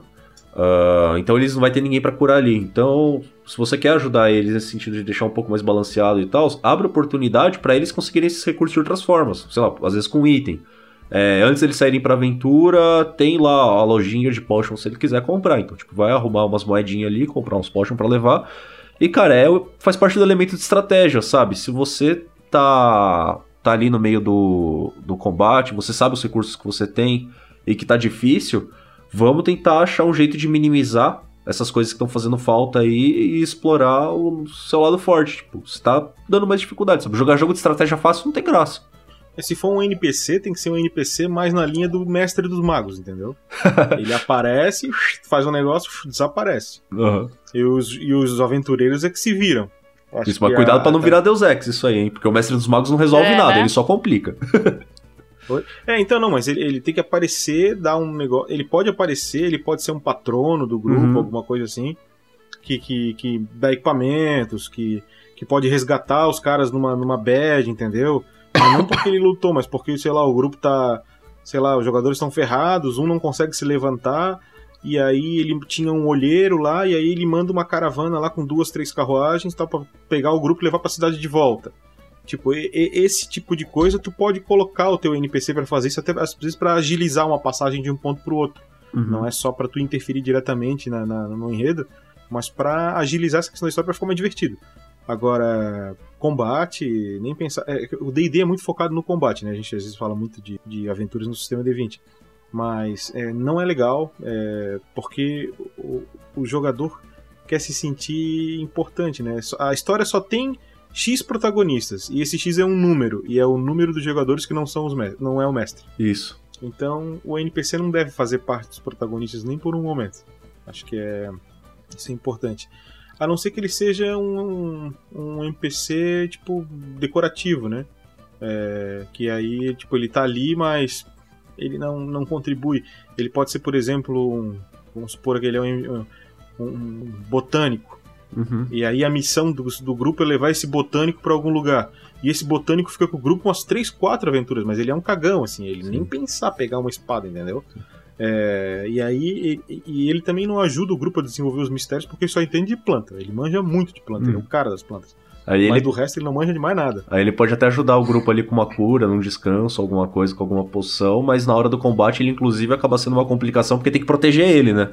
Isso, não, e, e tem o contraponto. Por exemplo, tu pegou uma parte positiva que seria, ah, ele é um botânico, então ele pode ajudar o grupo a se curar, ao mesmo tempo que a missão deles é proteger o botânico. Isso. Então, opa, eles têm mais um, um- um- né, um degrau ali Porque que esse cara aí não aguenta tomar uma flechada, senão ele já deita. Então tem que proteger mesmo.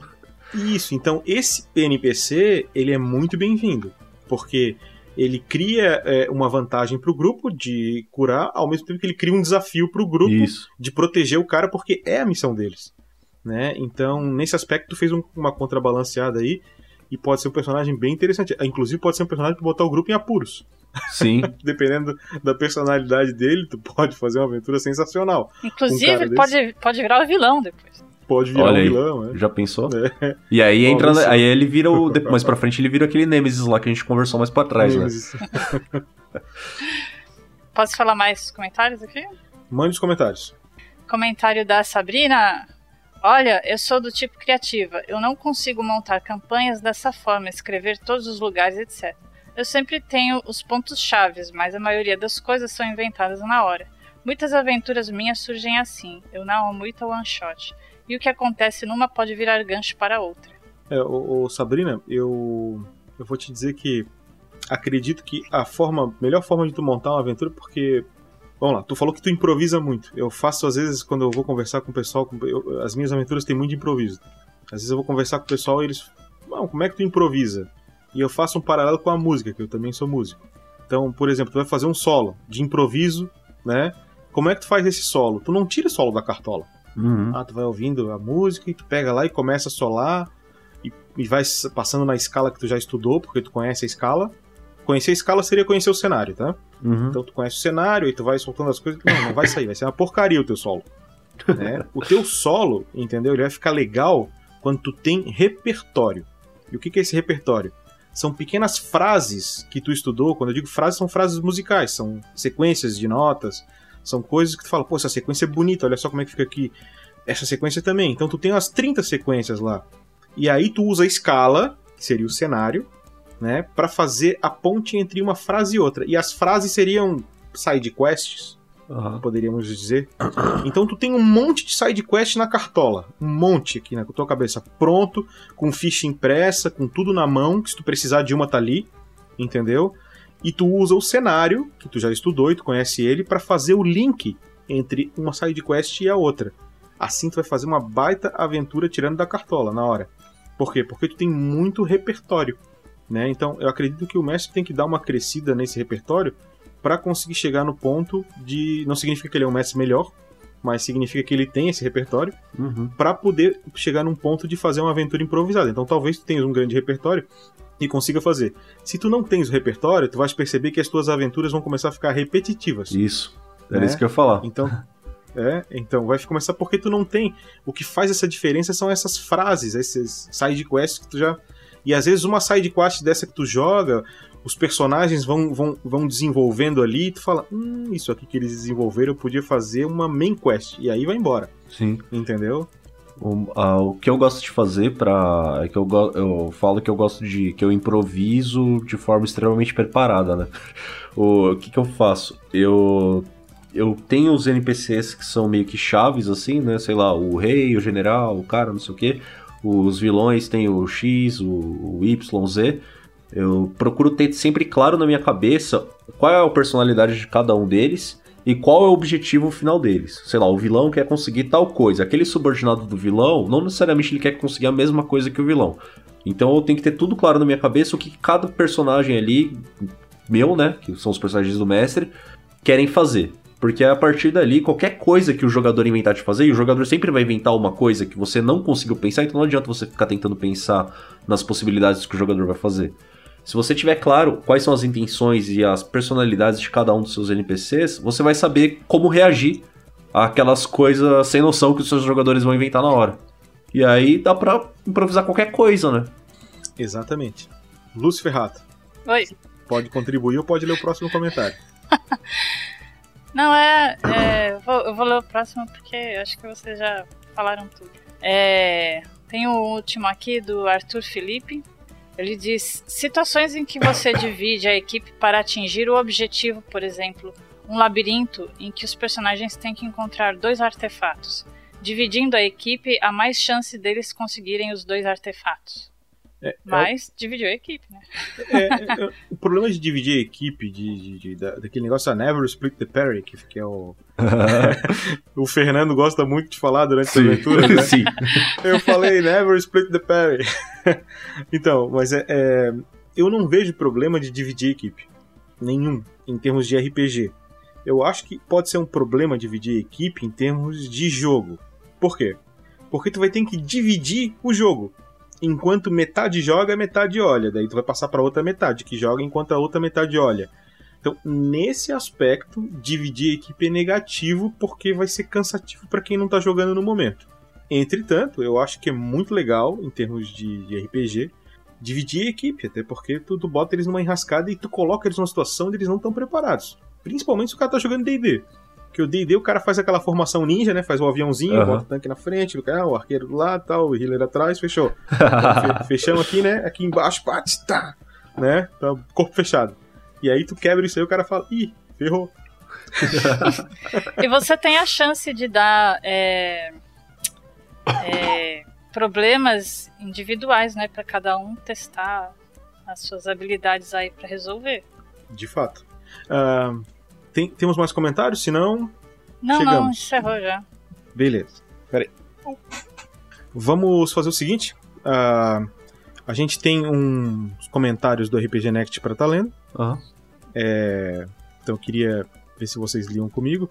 Vamos Já aí. separei eles ali no Discord pra gente. Vocês podem dar uma baixada Opa, nele. Deixa eu pegar aqui. E antes, enquanto vocês estão baixando aí, queria passar uns recados. não é? Baixa... Ah, tá. Ah, não, não, não é, não é, essa, não é esse download Não é aí. esse, né? Ah, tá. É, em primeiro lugar, o RPG Next agora criou uma meta, né? A gente vai estar falando disso mais pra frente, mas vocês já devem ter percebido pelo áudio do Rafael 47 no último episódio. A gente pretende, finalmente, estamos perto de, de- de pegar um editor e aí poder produzir mais conteúdo. Então, perto da gente estar atingindo essa meta, ou atingindo essa meta, vocês vão estar vendo a gente produzindo mais conteúdo. Tá? Isso significa que vai aumentar o número de conteúdos que vocês vão receber. Talvez não aumente tanto em podcast agora, deve aumentar posteriormente, mas não agora. Mas a gente vai estar fazendo mais materiais, talvez escritos, talvez live. Acredito que live é quase certo, tá? É, é muito provável aí que. Não estou dizendo que é, mas é muito provável que vocês tenham mais uma live agora com o nosso querido mestre Vinícius Watzel, né? E essa live do Vinícius Watzel ela vai acontecer no intervalo da Storm King's Thunder. O Rafael vai ficar um tempo aí preparando a segunda temporada, certo? E é muito provável que quando a Storm King's Thunder volte, a live do Vinícius continue. Então, talvez vocês comecem a ver lives simultâneas. Vocês tenham mais de uma live para ver durante a semana. É bem possível. Não estou dizendo que isso é ou não é, mas estou dizendo como é que é o cenário deve se encaminhar daqui para frente, tá? É, quem não tá vendo as lives Live Storm King's Thunder, o último episódio foi sensacional, tá? Foi muito show. É... Tiro meu chapéu, foi o fizeram, foi incrível. Aquele grupo ali é divertidíssimo. Pra quem não viu, a gente teve um pai ouvinte, né, que pediu pro Vinícius gravar uma frase do Marvelous pro filho dele. E tem um vídeo, tá nas nossas redes sociais, do filho dele vendo a, a frase, é sensacional. É né? muito fofo. Então dá uma olhada lá, é bem legal. É... O Marvelous tá um personagem incrível. Engraçado que o Marvelous foi um personagem que começou mesmo. Né? Não sei se foi pra vocês também foi isso. Eu gostei, eu gostei desde o começo. Ah, cara, eu peguei o Marvelous no começo e falei assim: ah, bicho chato, velho. Puta que pariu. Massa pra mim no começo era o Grilo e o Capitão. Mas o, o Pedro e o Thiago sempre são dois feras, né, cara, assim, em termos de. O Vinícius é muito bom de voz. É, é muito bom de voz, mas personagem não tinha. E o Vinícius desenvolveu o Marvelous de um jeito, cara. Que, pô, é o personagem que eu mais gosto hoje. Eu já gostei desde o começo já, verdade. mas você chegou a ver a criação do personagem? Vi, vi, claro. Ah, então. o- Eu, eu já gostava porque eu já tava, já tava esperando os- as crises de, de identidade dele, né? Isso, eu achei bem bacana. Lembra que a gente falou do plot incrível, que é Sim. o tema desse, dessa forja? Ficou natural, cara. Sim. Saiu de uma forma tão natural que ele faz um negócio, ele é um mini demônio e tu, tu te cativa, Sim. né? Então, deixa eu abrir aqui o documento com vocês. Pá. Cuidado dessa saúde, hein, Dresler. Só noitada, né, Precisando. cara? Pior que nem, cara, é só trabalho, velho. Então, Lucy, Oi. É, Agora, pessoal, a gente vai começar então a ler os comentários que o Pedrão tem selecionado. Então, são comentários que às vezes pode levar aí semanas pra gente estar publicando. E os que ele seleciona a gente acaba lendo na Forja ou lendo em outros outros podcasts e outros programas que a gente tem. A gente tem as lives do Tarrasque na Bota, a gente tem o Tarrasque na Bota, que é as nossas aventuras de podcast, Aham. tem as regras de Dungeons and Dragons quinta edição, de GURPS. Quem quer ver, tem isso em podcast. Uhum. E Contos gente tem narrados. com os narrados. Tem a Forja. Inclusive, quero anunciar para vocês também que dia 7, dia 7, se nenhuma tempestade de canivete acontecer, é, a gente fez agora, 15 dias atrás, um especial Sistemas, que foi sobre Numenera. Não sei se acho que muita gente pôde ver. Aham. E algumas pessoas mandaram dicas de sistemas, a gente está avaliando essas, di- esses sistemas mandados para ver qual que a gente vai estar mostrando. E a gente está estudando nesse momento, tá? Um sistema que eu estudei quando eu fui criar o Cultura dos Goblins e agora tô vendo com mais profundidade para poder fazer o programa.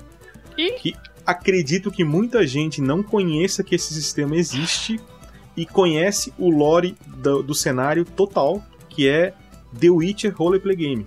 Olha aí. Saiu Achei que você ia gratuitamente, Achei que você ia gratuito. falar- pode falar. É, então eu acredito que tem muita gente que não sabe que tem um, um roleplay disso aí. E existe. Ele é um sistema base de classe tal. A gente vai estar trazendo isso no dia 7. Tá? Então. Tem pessoas falando aqui embaixo da minha janela. Tranquilo. Então a gente vai trazer isso no dia 7, então vocês fiquem ligados, tá? Vai ser com o, o mesmo é, convidado que, que apresentou o Numenera e a participação do Tiaguinho, palestrinha, nosso querido Tiago do RPG Next. Olha aí. Beleza? Então vamos pro Pergaminhos na Bota?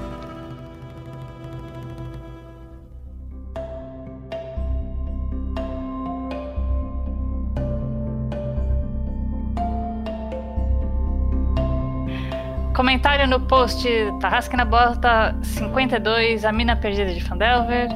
Episódio 52, O Novo Amanhecer, do Fernando Serra. Tá vendo aquela lua que brilha lá no céu? Fecha aspas. É, não abri aspas, mas é. Fecha aspas. Cavaleiros do Zodíaco, Super Gêmeos, um show de referências, hein? Gostei como a coisa foi no fim desse episódio, foi resolvida com diplomacia e conversa. Foi uma longa jornada, meus amigos, mas agora vamos ao apanhado geral da aventura.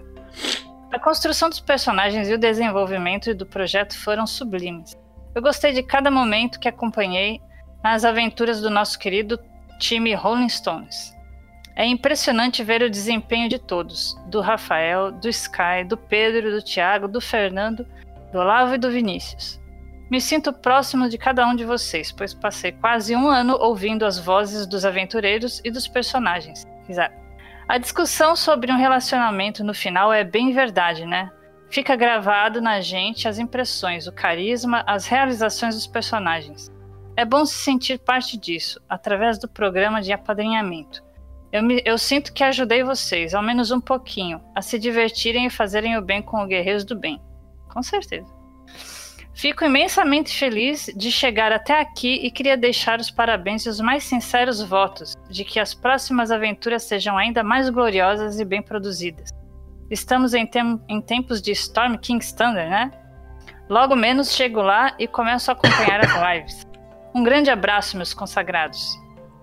Grande abraço, Fernando Serra. É isso aí, meu cara. Beleza? Dresler, tu acha que tu pode ficar com o próximo? Leio sim. O próximo foi nessa mesma edição, só que o quem comentou foi o Guilherme Seidel. Seidel? É assim que fala o nome dele? Deve ser. Sei não. Sei não. Sei não. Que vale a intenção. Sim. Ele comentou o seguinte: Haha! Melhor final. Triste pela armadura do Clank. Comentário pessoal meu aqui, eu também fiquei. E a ausência do Rael. Mas muito sensacional. O Olavo ainda segue no projeto? Um parênteses, um parênteses. Pelo amor de Deus. Triste pelas armaduras do Clank. É. Porque ele deve ter É, sido né? o único personagem que botou uma full plate dentro de uma full plate. Cara, isso é muito legal, cara. Desculpa, cara. É um tanque de guerra. Sim. E. Um Clank de guerra. E ele terminou aqui. é, pelas armaduras do Clank, né? Ausência do Rael. E ausência do Rael. Mas muito sensacional. E o Olavo? Ele segue ainda no projeto? Cadê o Olavo por Olavo. falar isso? Eu me perguntei isso Conversa. esses dias. Conversa É, com a gente, mas nunca mais participou. Eu não tive oportunidade de fazer Mas nenhum projeto não com ele saiu ainda. ainda. Não saiu. Olha aí. Aguardem. Aguardem. Uh. E aí, Bruno, pega o próximo? Vamos nessa então. Fico eu com a próxima mensagem. Tá vendo aquela lua no céu? Não, tá, eu sei, eu sei. eu sei. Flashback! Então, o próximo comentário é no Tarrasque na Bota 111, D&D quinta edição, episódio 12 do Storm King's Thunder, a Batalha das Escatópilas. Acho que é isso, É. é do Danilo Ribeiro dos Santos. Ele diz o seguinte: Pena que não sei desenhar, porque essa cena da Crisales em cima da escada daria um ótimo desenho. Crisales com a espada erguida falando: Afastem-se! Enquanto uma luz forte emana de trás dela, os orcs é, protegendo os olhos da, é, da luz. É, olha, dava pra enquadrar essa imagem. Que luta espetacular. O nosso olho de águia é mortal, tanto no arco como de rapieira, como se arranca a cabeça de uma arma perfurante. Ah, como se arranca a cabeça com uma arma perfurante. Eu posso, Ah, posso Marvelous fazer um parênteses aqui de que aconteceu aí, é que eu não vou falar qual foi exatamente a situação, mas pra quem acompanha Attack on Titan, o mangá aí, aconteceu de um personagem ter uma arma arrancada por uma, quer dizer, de um personagem ter um- a cabeça arrancada por uma arma perfurante, hein, no último capítulo aí, o 119. Mas não Eita. posso dar spoiler porque é caraca. Era um palito de dente. Lembrando que ele arrancou a cabeça com a arma perfurante porque tem as cartas de acertos críticos Sim. e foi o crítico que saiu. ok? Foi isso, né? Acho que foi isso. Não lembro se foi, acho que foi. Ah, agora aumentei a letra. O velhinho agora como é que eu consegui ler aqui, beleza? Marvelous agora poderia transcender as raças e virar um Orc Mago. Bizarro. Como ficaria a personalidade nele em ser um gigante? Esse Orc Mago é porque saiu uma carta que se ele morresse, ele voltaria no corpo de outra coisa, que poderia ser qualquer raça, né? Sim. Vai, vai virar o Mudran, então? É isso que eu ia falar, ia ficar igual o Mudran. Aí ele finaliza assim: Todos os jogadores estão de parabéns e quero ver o que essa orc vai falar. PS, ainda não entendo 47. Tá vendo 47? Eu entendo, sim. Voltando pra Lucy então, Lucy. Eita, peguei. Comentário no Tarrasque na bota, na bota 113. É. Regras. Não, não é regras. É, É, foi Tarrasque na RPG bota. É, o Storm King volta. Tá ruim hoje. Vamos lá de novo. Comentário no Tarrasque na Bota 113. Episódio 14 da Storm King Thunder, Um Calor de Matar. É muito título. Quem que falou da outra vez? muito título, mas muito título. Comentário do Daniel Jatobá. Storm Kings, episódio 14. Parabéns, meus amigos. Vocês estão se superando. Até este episódio, os heróis estão dando um banho no mestre. Detonando os orcs, matando facilmente ogros, Xi, mestre, se continuar assim vai precisar rever sua estratégia, né? Eles estão bem fortes. Será que já não está na hora dos aventureiros terminarem essa aventura introdutória a partir e partir para a jornada principal para salvar o mundo? Ai, ai, E ai. aí? Manda ver, Dresler. O a próximo comentário foi lá no Tarrasque na bota 106. Foi no Storm King's Thunder, episódio número 7, Visita da Meia-Noite. Quem comentou foi o Altair, é o nome do primeiro protagonista aí de Assassin's Creed, J. Fernandes. Essa parte não faz, do Assassin's Creed. Ele comentou: PGB, fiquei arrepiado com Grandorf, no limbo, voltando. Uh, Passou perto, né? Foi quase, foi quase, foi quase. Temos aqui também um YouTube, comentário no YouTube, é, no episódio 15 do Storm King's Thunder, Caverna Gotejante, é do Bruno Pinheiro de Lacerda. Ele Ah, seguinte, Sachará. Olha aí. De Bruno pra Bruno, cara. Olá, pessoal. V- vamos ler com a voz do, do Cando.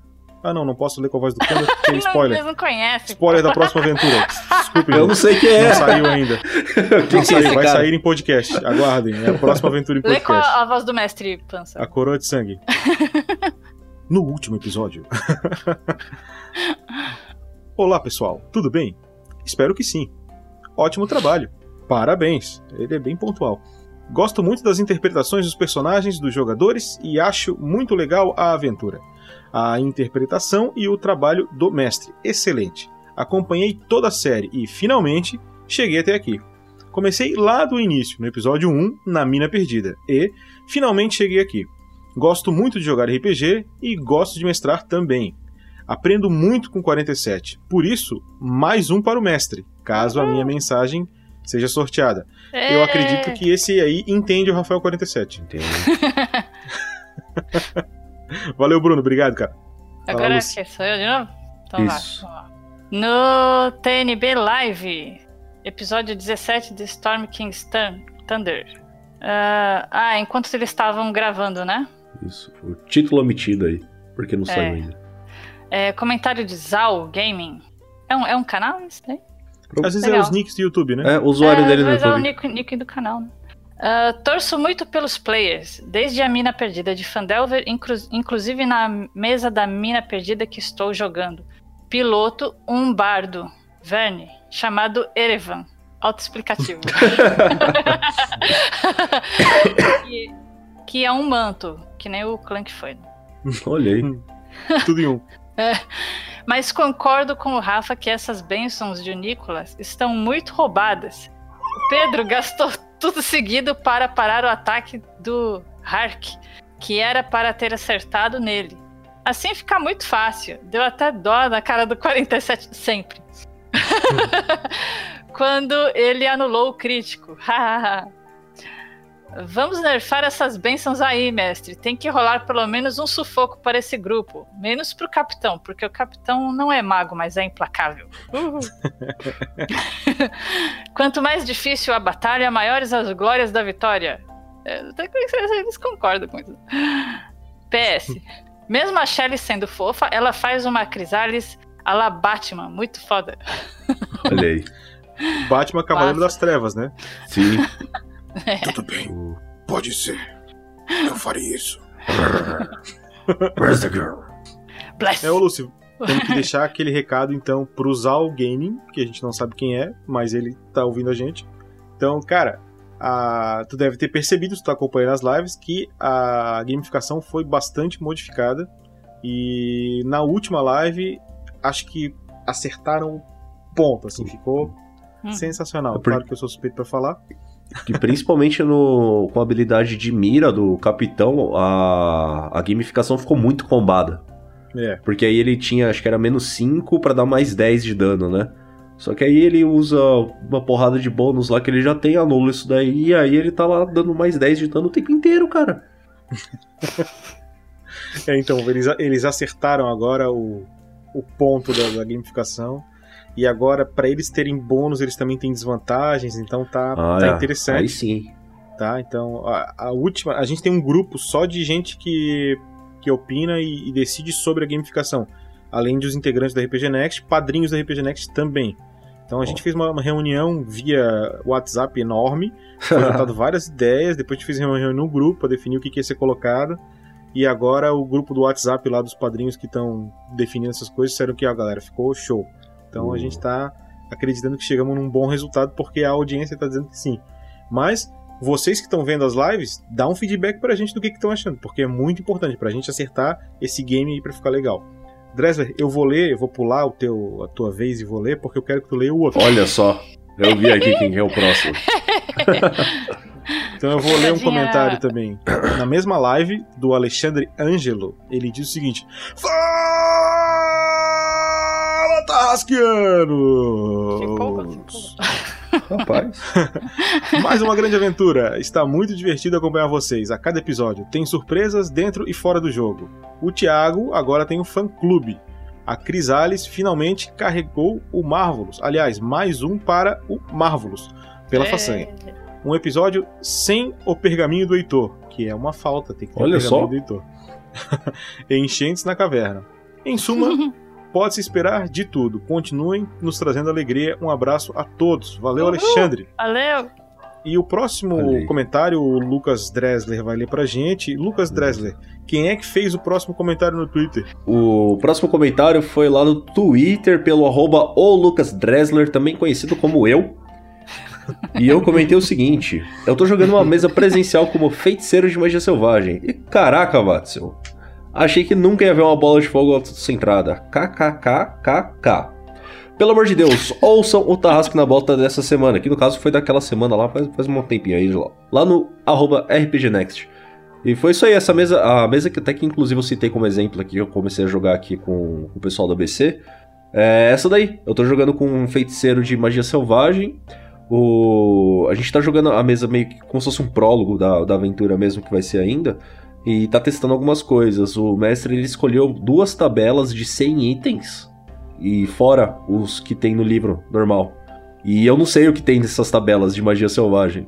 No momento, eu posso falar que o meu personagem, ele é um High Elf, né? Ele é azul ciano, sabe?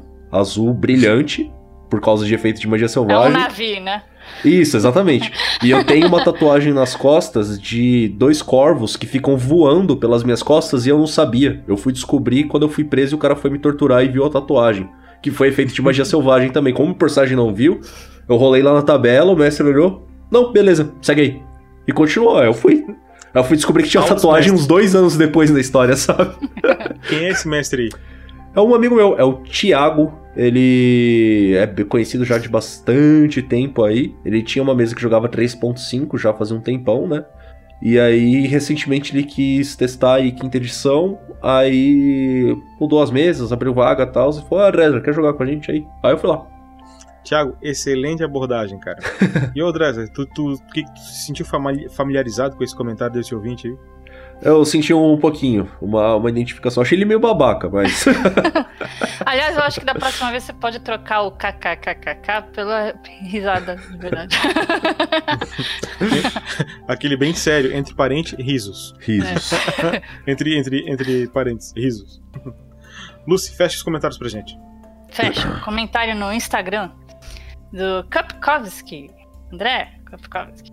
O entrosamento entre os jogadores, a dinâmica de cada episódio, a competência e a dedicação do mestre e o carinho com os ouvintes.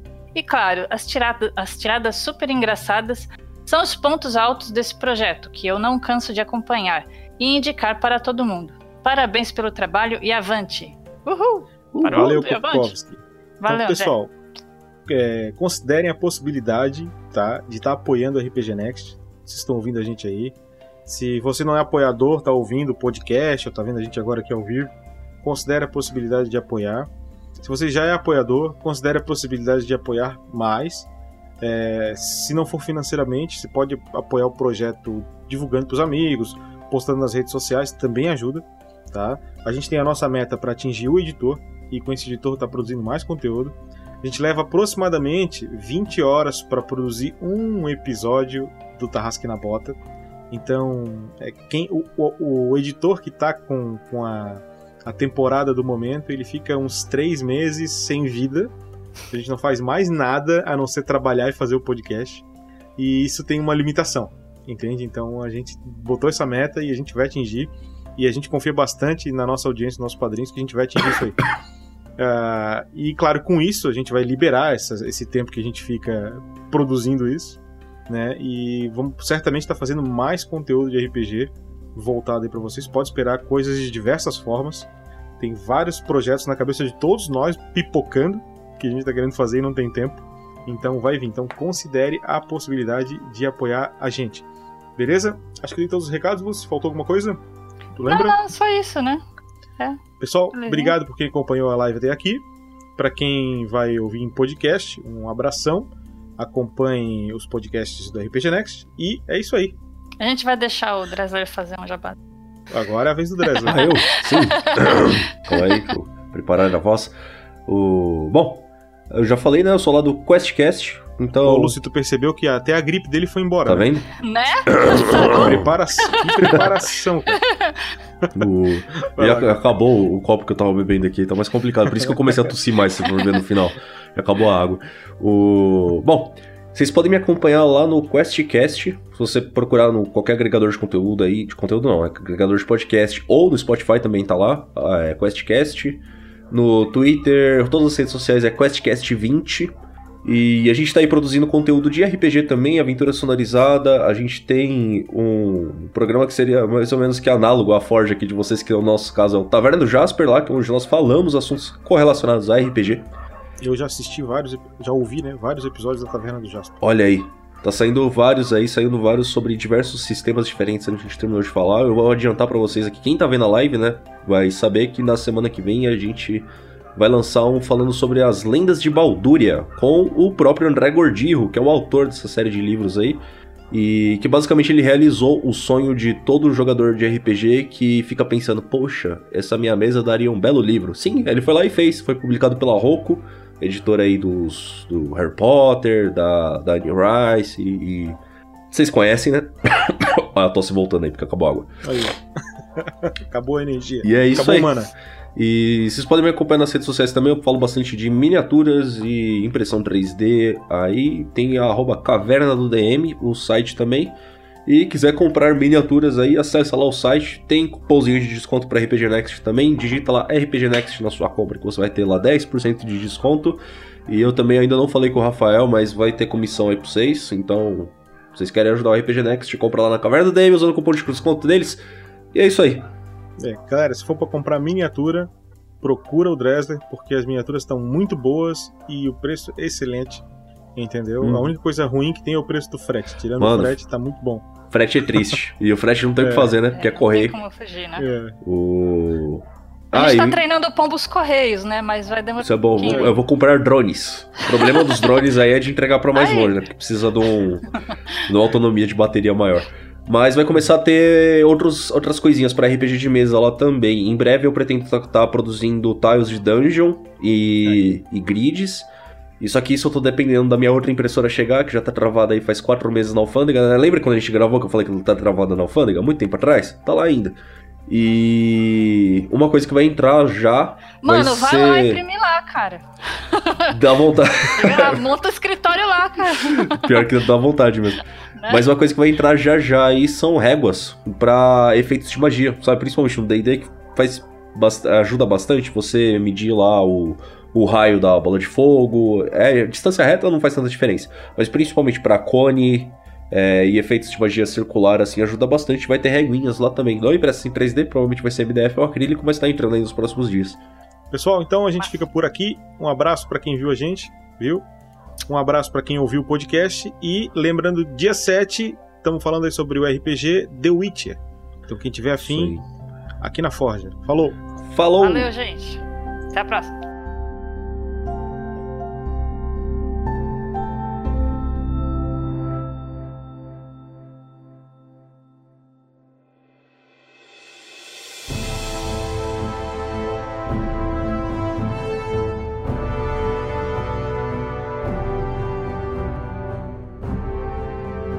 Fala padrinhos, madrinhas e assinantes do RPG Next, beleza? Aqui é o Rafael47, passando rapidinho em mais um áudio do mês referente às recompensas que foram sorteadas no mês de julho de 2019, mas é referente às doações feitas no mês passado, no mês de junho de 2019, tá bom? Lembrando que para todos aqueles que nos apoiam, sempre tem sorteio todo mês. É uma forma de a gente poder agradecer vocês por todo esse apoio, essa confiança que vocês têm no nosso trabalho. A gente está recebendo dinheiro de vocês, a gente usa esse dinheiro para diversas coisas, entre elas o Guerreiros do Bem, que é a nossa contrapartida social, tá bom? Então vamos lá. A primeira recompensa que eu tenho que anunciar aqui para vocês é o sorteio da magia Voz do Trovão, que, pelo próprio nome dela, é a sua voz se torna um trovão. Você pode participar de uma gravação do episódio da Forja com o Pança, o mestre Pança, o Bruno. Claro que essa recompensa ela tá assim hoje, pode ser que no futuro ela mude, tá bom? Mas vamos lá, enquanto ela estiver existindo e estiver ocorrendo tudo bem com isso, vocês poderão participar se assim desejarem, beleza? Então olha só que legal, eu vou sortear aqui duas pessoas, sendo que a primeira, se não puder participar, passa para a segunda pessoa, tá bom? Então vamos lá. O sorteado aqui foi, da lista, em primeiro colocado, Marcos Alberto da Silva. Parabéns, Marcos! Você já deve ter recebido também um e-mail informando essa recompensa por escrito para você, tá bom? Aguarde o contato do Pança. Em segundo colocado, nós temos aqui o Lucas Nunes de Carvalho. Parabéns, Lucas! Então, ó, faz aí figas, faz, faz figas assim para fazer com que o Marcos Alberto não possa participar. que aí você entra na fila, tá bom? E claro que se nenhum dos dois puderem participar, aí o Pança fica lá com um convidado ou convida outras pessoas para poder participar. E a gente vai tocando o barco assim, tá bom? Claro que no mês seguinte terá sorteio novamente. Mais um aqui. A segunda magia, que é o segundo sorteio, se chama Magia Conjurar Criatura, que é para quem faz uma doação de nível 20. O que, que significa isso? O nome seu completo, pelo menos o nome que foi cadastrado no seu apoio, é emprestado para um NPC, para um personagem controlado pelo mestre dentro de uma aventura do Tarrasque na Bota. Não se sabe exatamente qual aventura será, pode ser a aventura que você esteja escutando hoje, pode ser uma aventura que já foi gravada lá na frente, depende de quando você estiver ouvindo esse recado, ou pode ser uma aventura que ainda nem foi gravada, tá bom? A gente vai colocando o seu nome numa lista, numa fila, e ela vai sendo passada, aproveitada nas aventuras, beleza? Então tem que aguardar, não tem jeito. E o sorteado para essa recompensa foi o Luiz Gustavo Fio Vieira. Aê, Luiz, parabéns! Aguarde! Seguindo aqui, nós temos agora a magia animar objetos do nível 30 ou maior. Significa que você, se for sorteado e se assim desejar, pode nomear um dos itens que está sendo portado por um dos personagens da aventura que você está ouvindo e que está sendo gravado. Não tem mais como você querer renomear algo que já foi editado e já foi publicado, não é mesmo? então essa aqui só funciona para quem está acompanhando em dia os episódios. Então você pode escolher qualquer personagem ali dos jogadores, pegar um item que ainda não foi nomeado, que não tem nenhum peso narrativo, se você quer dar uma incrementada nele, inventar uma historinha, você manda um e-mail pra gente com essa história, com esse nome, e aí o mestre da aventura pode acabar discutindo com você para tentar adaptar, caso não fique tão interessante ou caso não possa encaixar por outros motivos. A gente bate um papo e aí, eventualmente, um item, alguma coisa acontece na aventura que a sua ideia aparece lá naquele item sendo carregado pelo personagem, tá bom? Hoje nós temos, no momento dessa gravação, a Crisales usando a sua glaive, que foi nomeada de Jurubeba, o martelo de Grandorf, que foi nomeado de Piedade, e nós temos agora um manto monástico que o Grilo está usando também, que teve toda uma história por trás que foi inventado, tá bom? Então vamos lá. Sem enrolação aqui, quem for sorteado dessa vez foi o Carlos A. Dalbosco. Parabéns, Carlos! A gente aguarda então o seu envio dessa mensagem, se você desejar, tá bom? E também para o seu e-mail já foi lá as explicações de como é que funciona. A gente precisa do seu contato para continuar isso aqui. E por fim, a última coisa que eu quero anunciar de recompensa, pois não terá o kit Boruto Tarrasque, porque é a cada dois meses, e ele já foi sorteado no mês passado, então apenas no próximo mês. Essa última recompensa se chama Magia o Grande Ferreiro, que não tem um sorteio, porque é uma recompensa para quem é de nível 100 ou mais.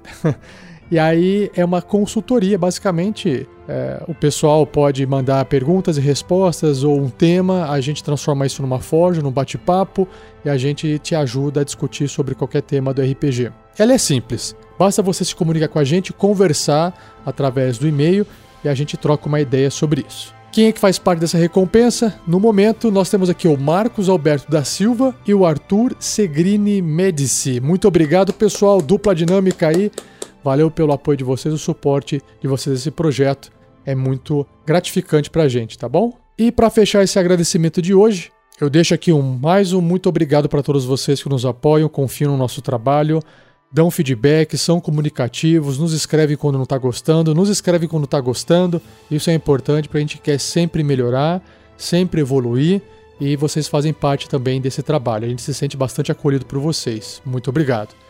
E uma recompensa final aqui é um agradecimento nomeado. Infelizmente eu não posso nomear todos os mais de cento e tantos padrinhos, apoiadores e madrinhas que a gente tem. Eu ficaria aqui minutos falando, Seria uma sacanagem, né? Mas a gente se limita então a falar assim: olha, para quem é level 15 ou mais, a gente anuncia o nome, tá bom? Então, obrigado a Matheus Oshiro, Diogo Pasquato, Rodrigo Minan, Eduardo Sanches, Amanda Barcelos, Eric Real Limbo Souza, Gabriel Mafra Lima, Luciana Ferrato, Vinícius Halbert, Rafael Weblen, Weblen, João Antônio, Samuel Fachini, Gabriel Pinheiro Vieitas, Francisco Flávio da Silva, Flávio Romero Acácio Barbosa, José Rodrigues de Oliveira Neto, José Marcos de Jesus Silva Júnior, Cleberson Buzinaro, Jean Fernandes, Lucas Nunes de Carvalho, Vitor Carvalho, Gustavo Bernardo, Geraldo Oliveira Viela, Douglas Ednilson da Silva, Maico Cristiano Wolfart, Lucas Soares Caldas, Diogo Neres Lima Staffocher, Everton Bifica Queiroz, Matheus Ferreira Pacheco, Daniel de Azevedo, Arison Kiyoshi Ishiwaki, William Yamashita, Heitor Moraes, Fabrício Guzon, Ricardo Mendes, Luiz Gustavo Fio Vieira, Rafael Melo Barbosa, Cristiano Silva, Adriano Contreias Alberto, Manuel Pereira Leite Neto, Carlos Eduardo Medeiros Pessoa Filho, Tiago Araújo, Carlos A. Dalbosco, Saulo Guela Chimirit, Fábio dos Santos Palamed, João Barros Lisbino Carmo, Daniel Cardoso, Marcos Alberto da Silva e Arthur Segrini Medici. E é isso, finalizei esse recado do mês. Pessoal, obrigado mais uma vez, um abraço a todos vocês e até mês que vem. Tchau, tchau.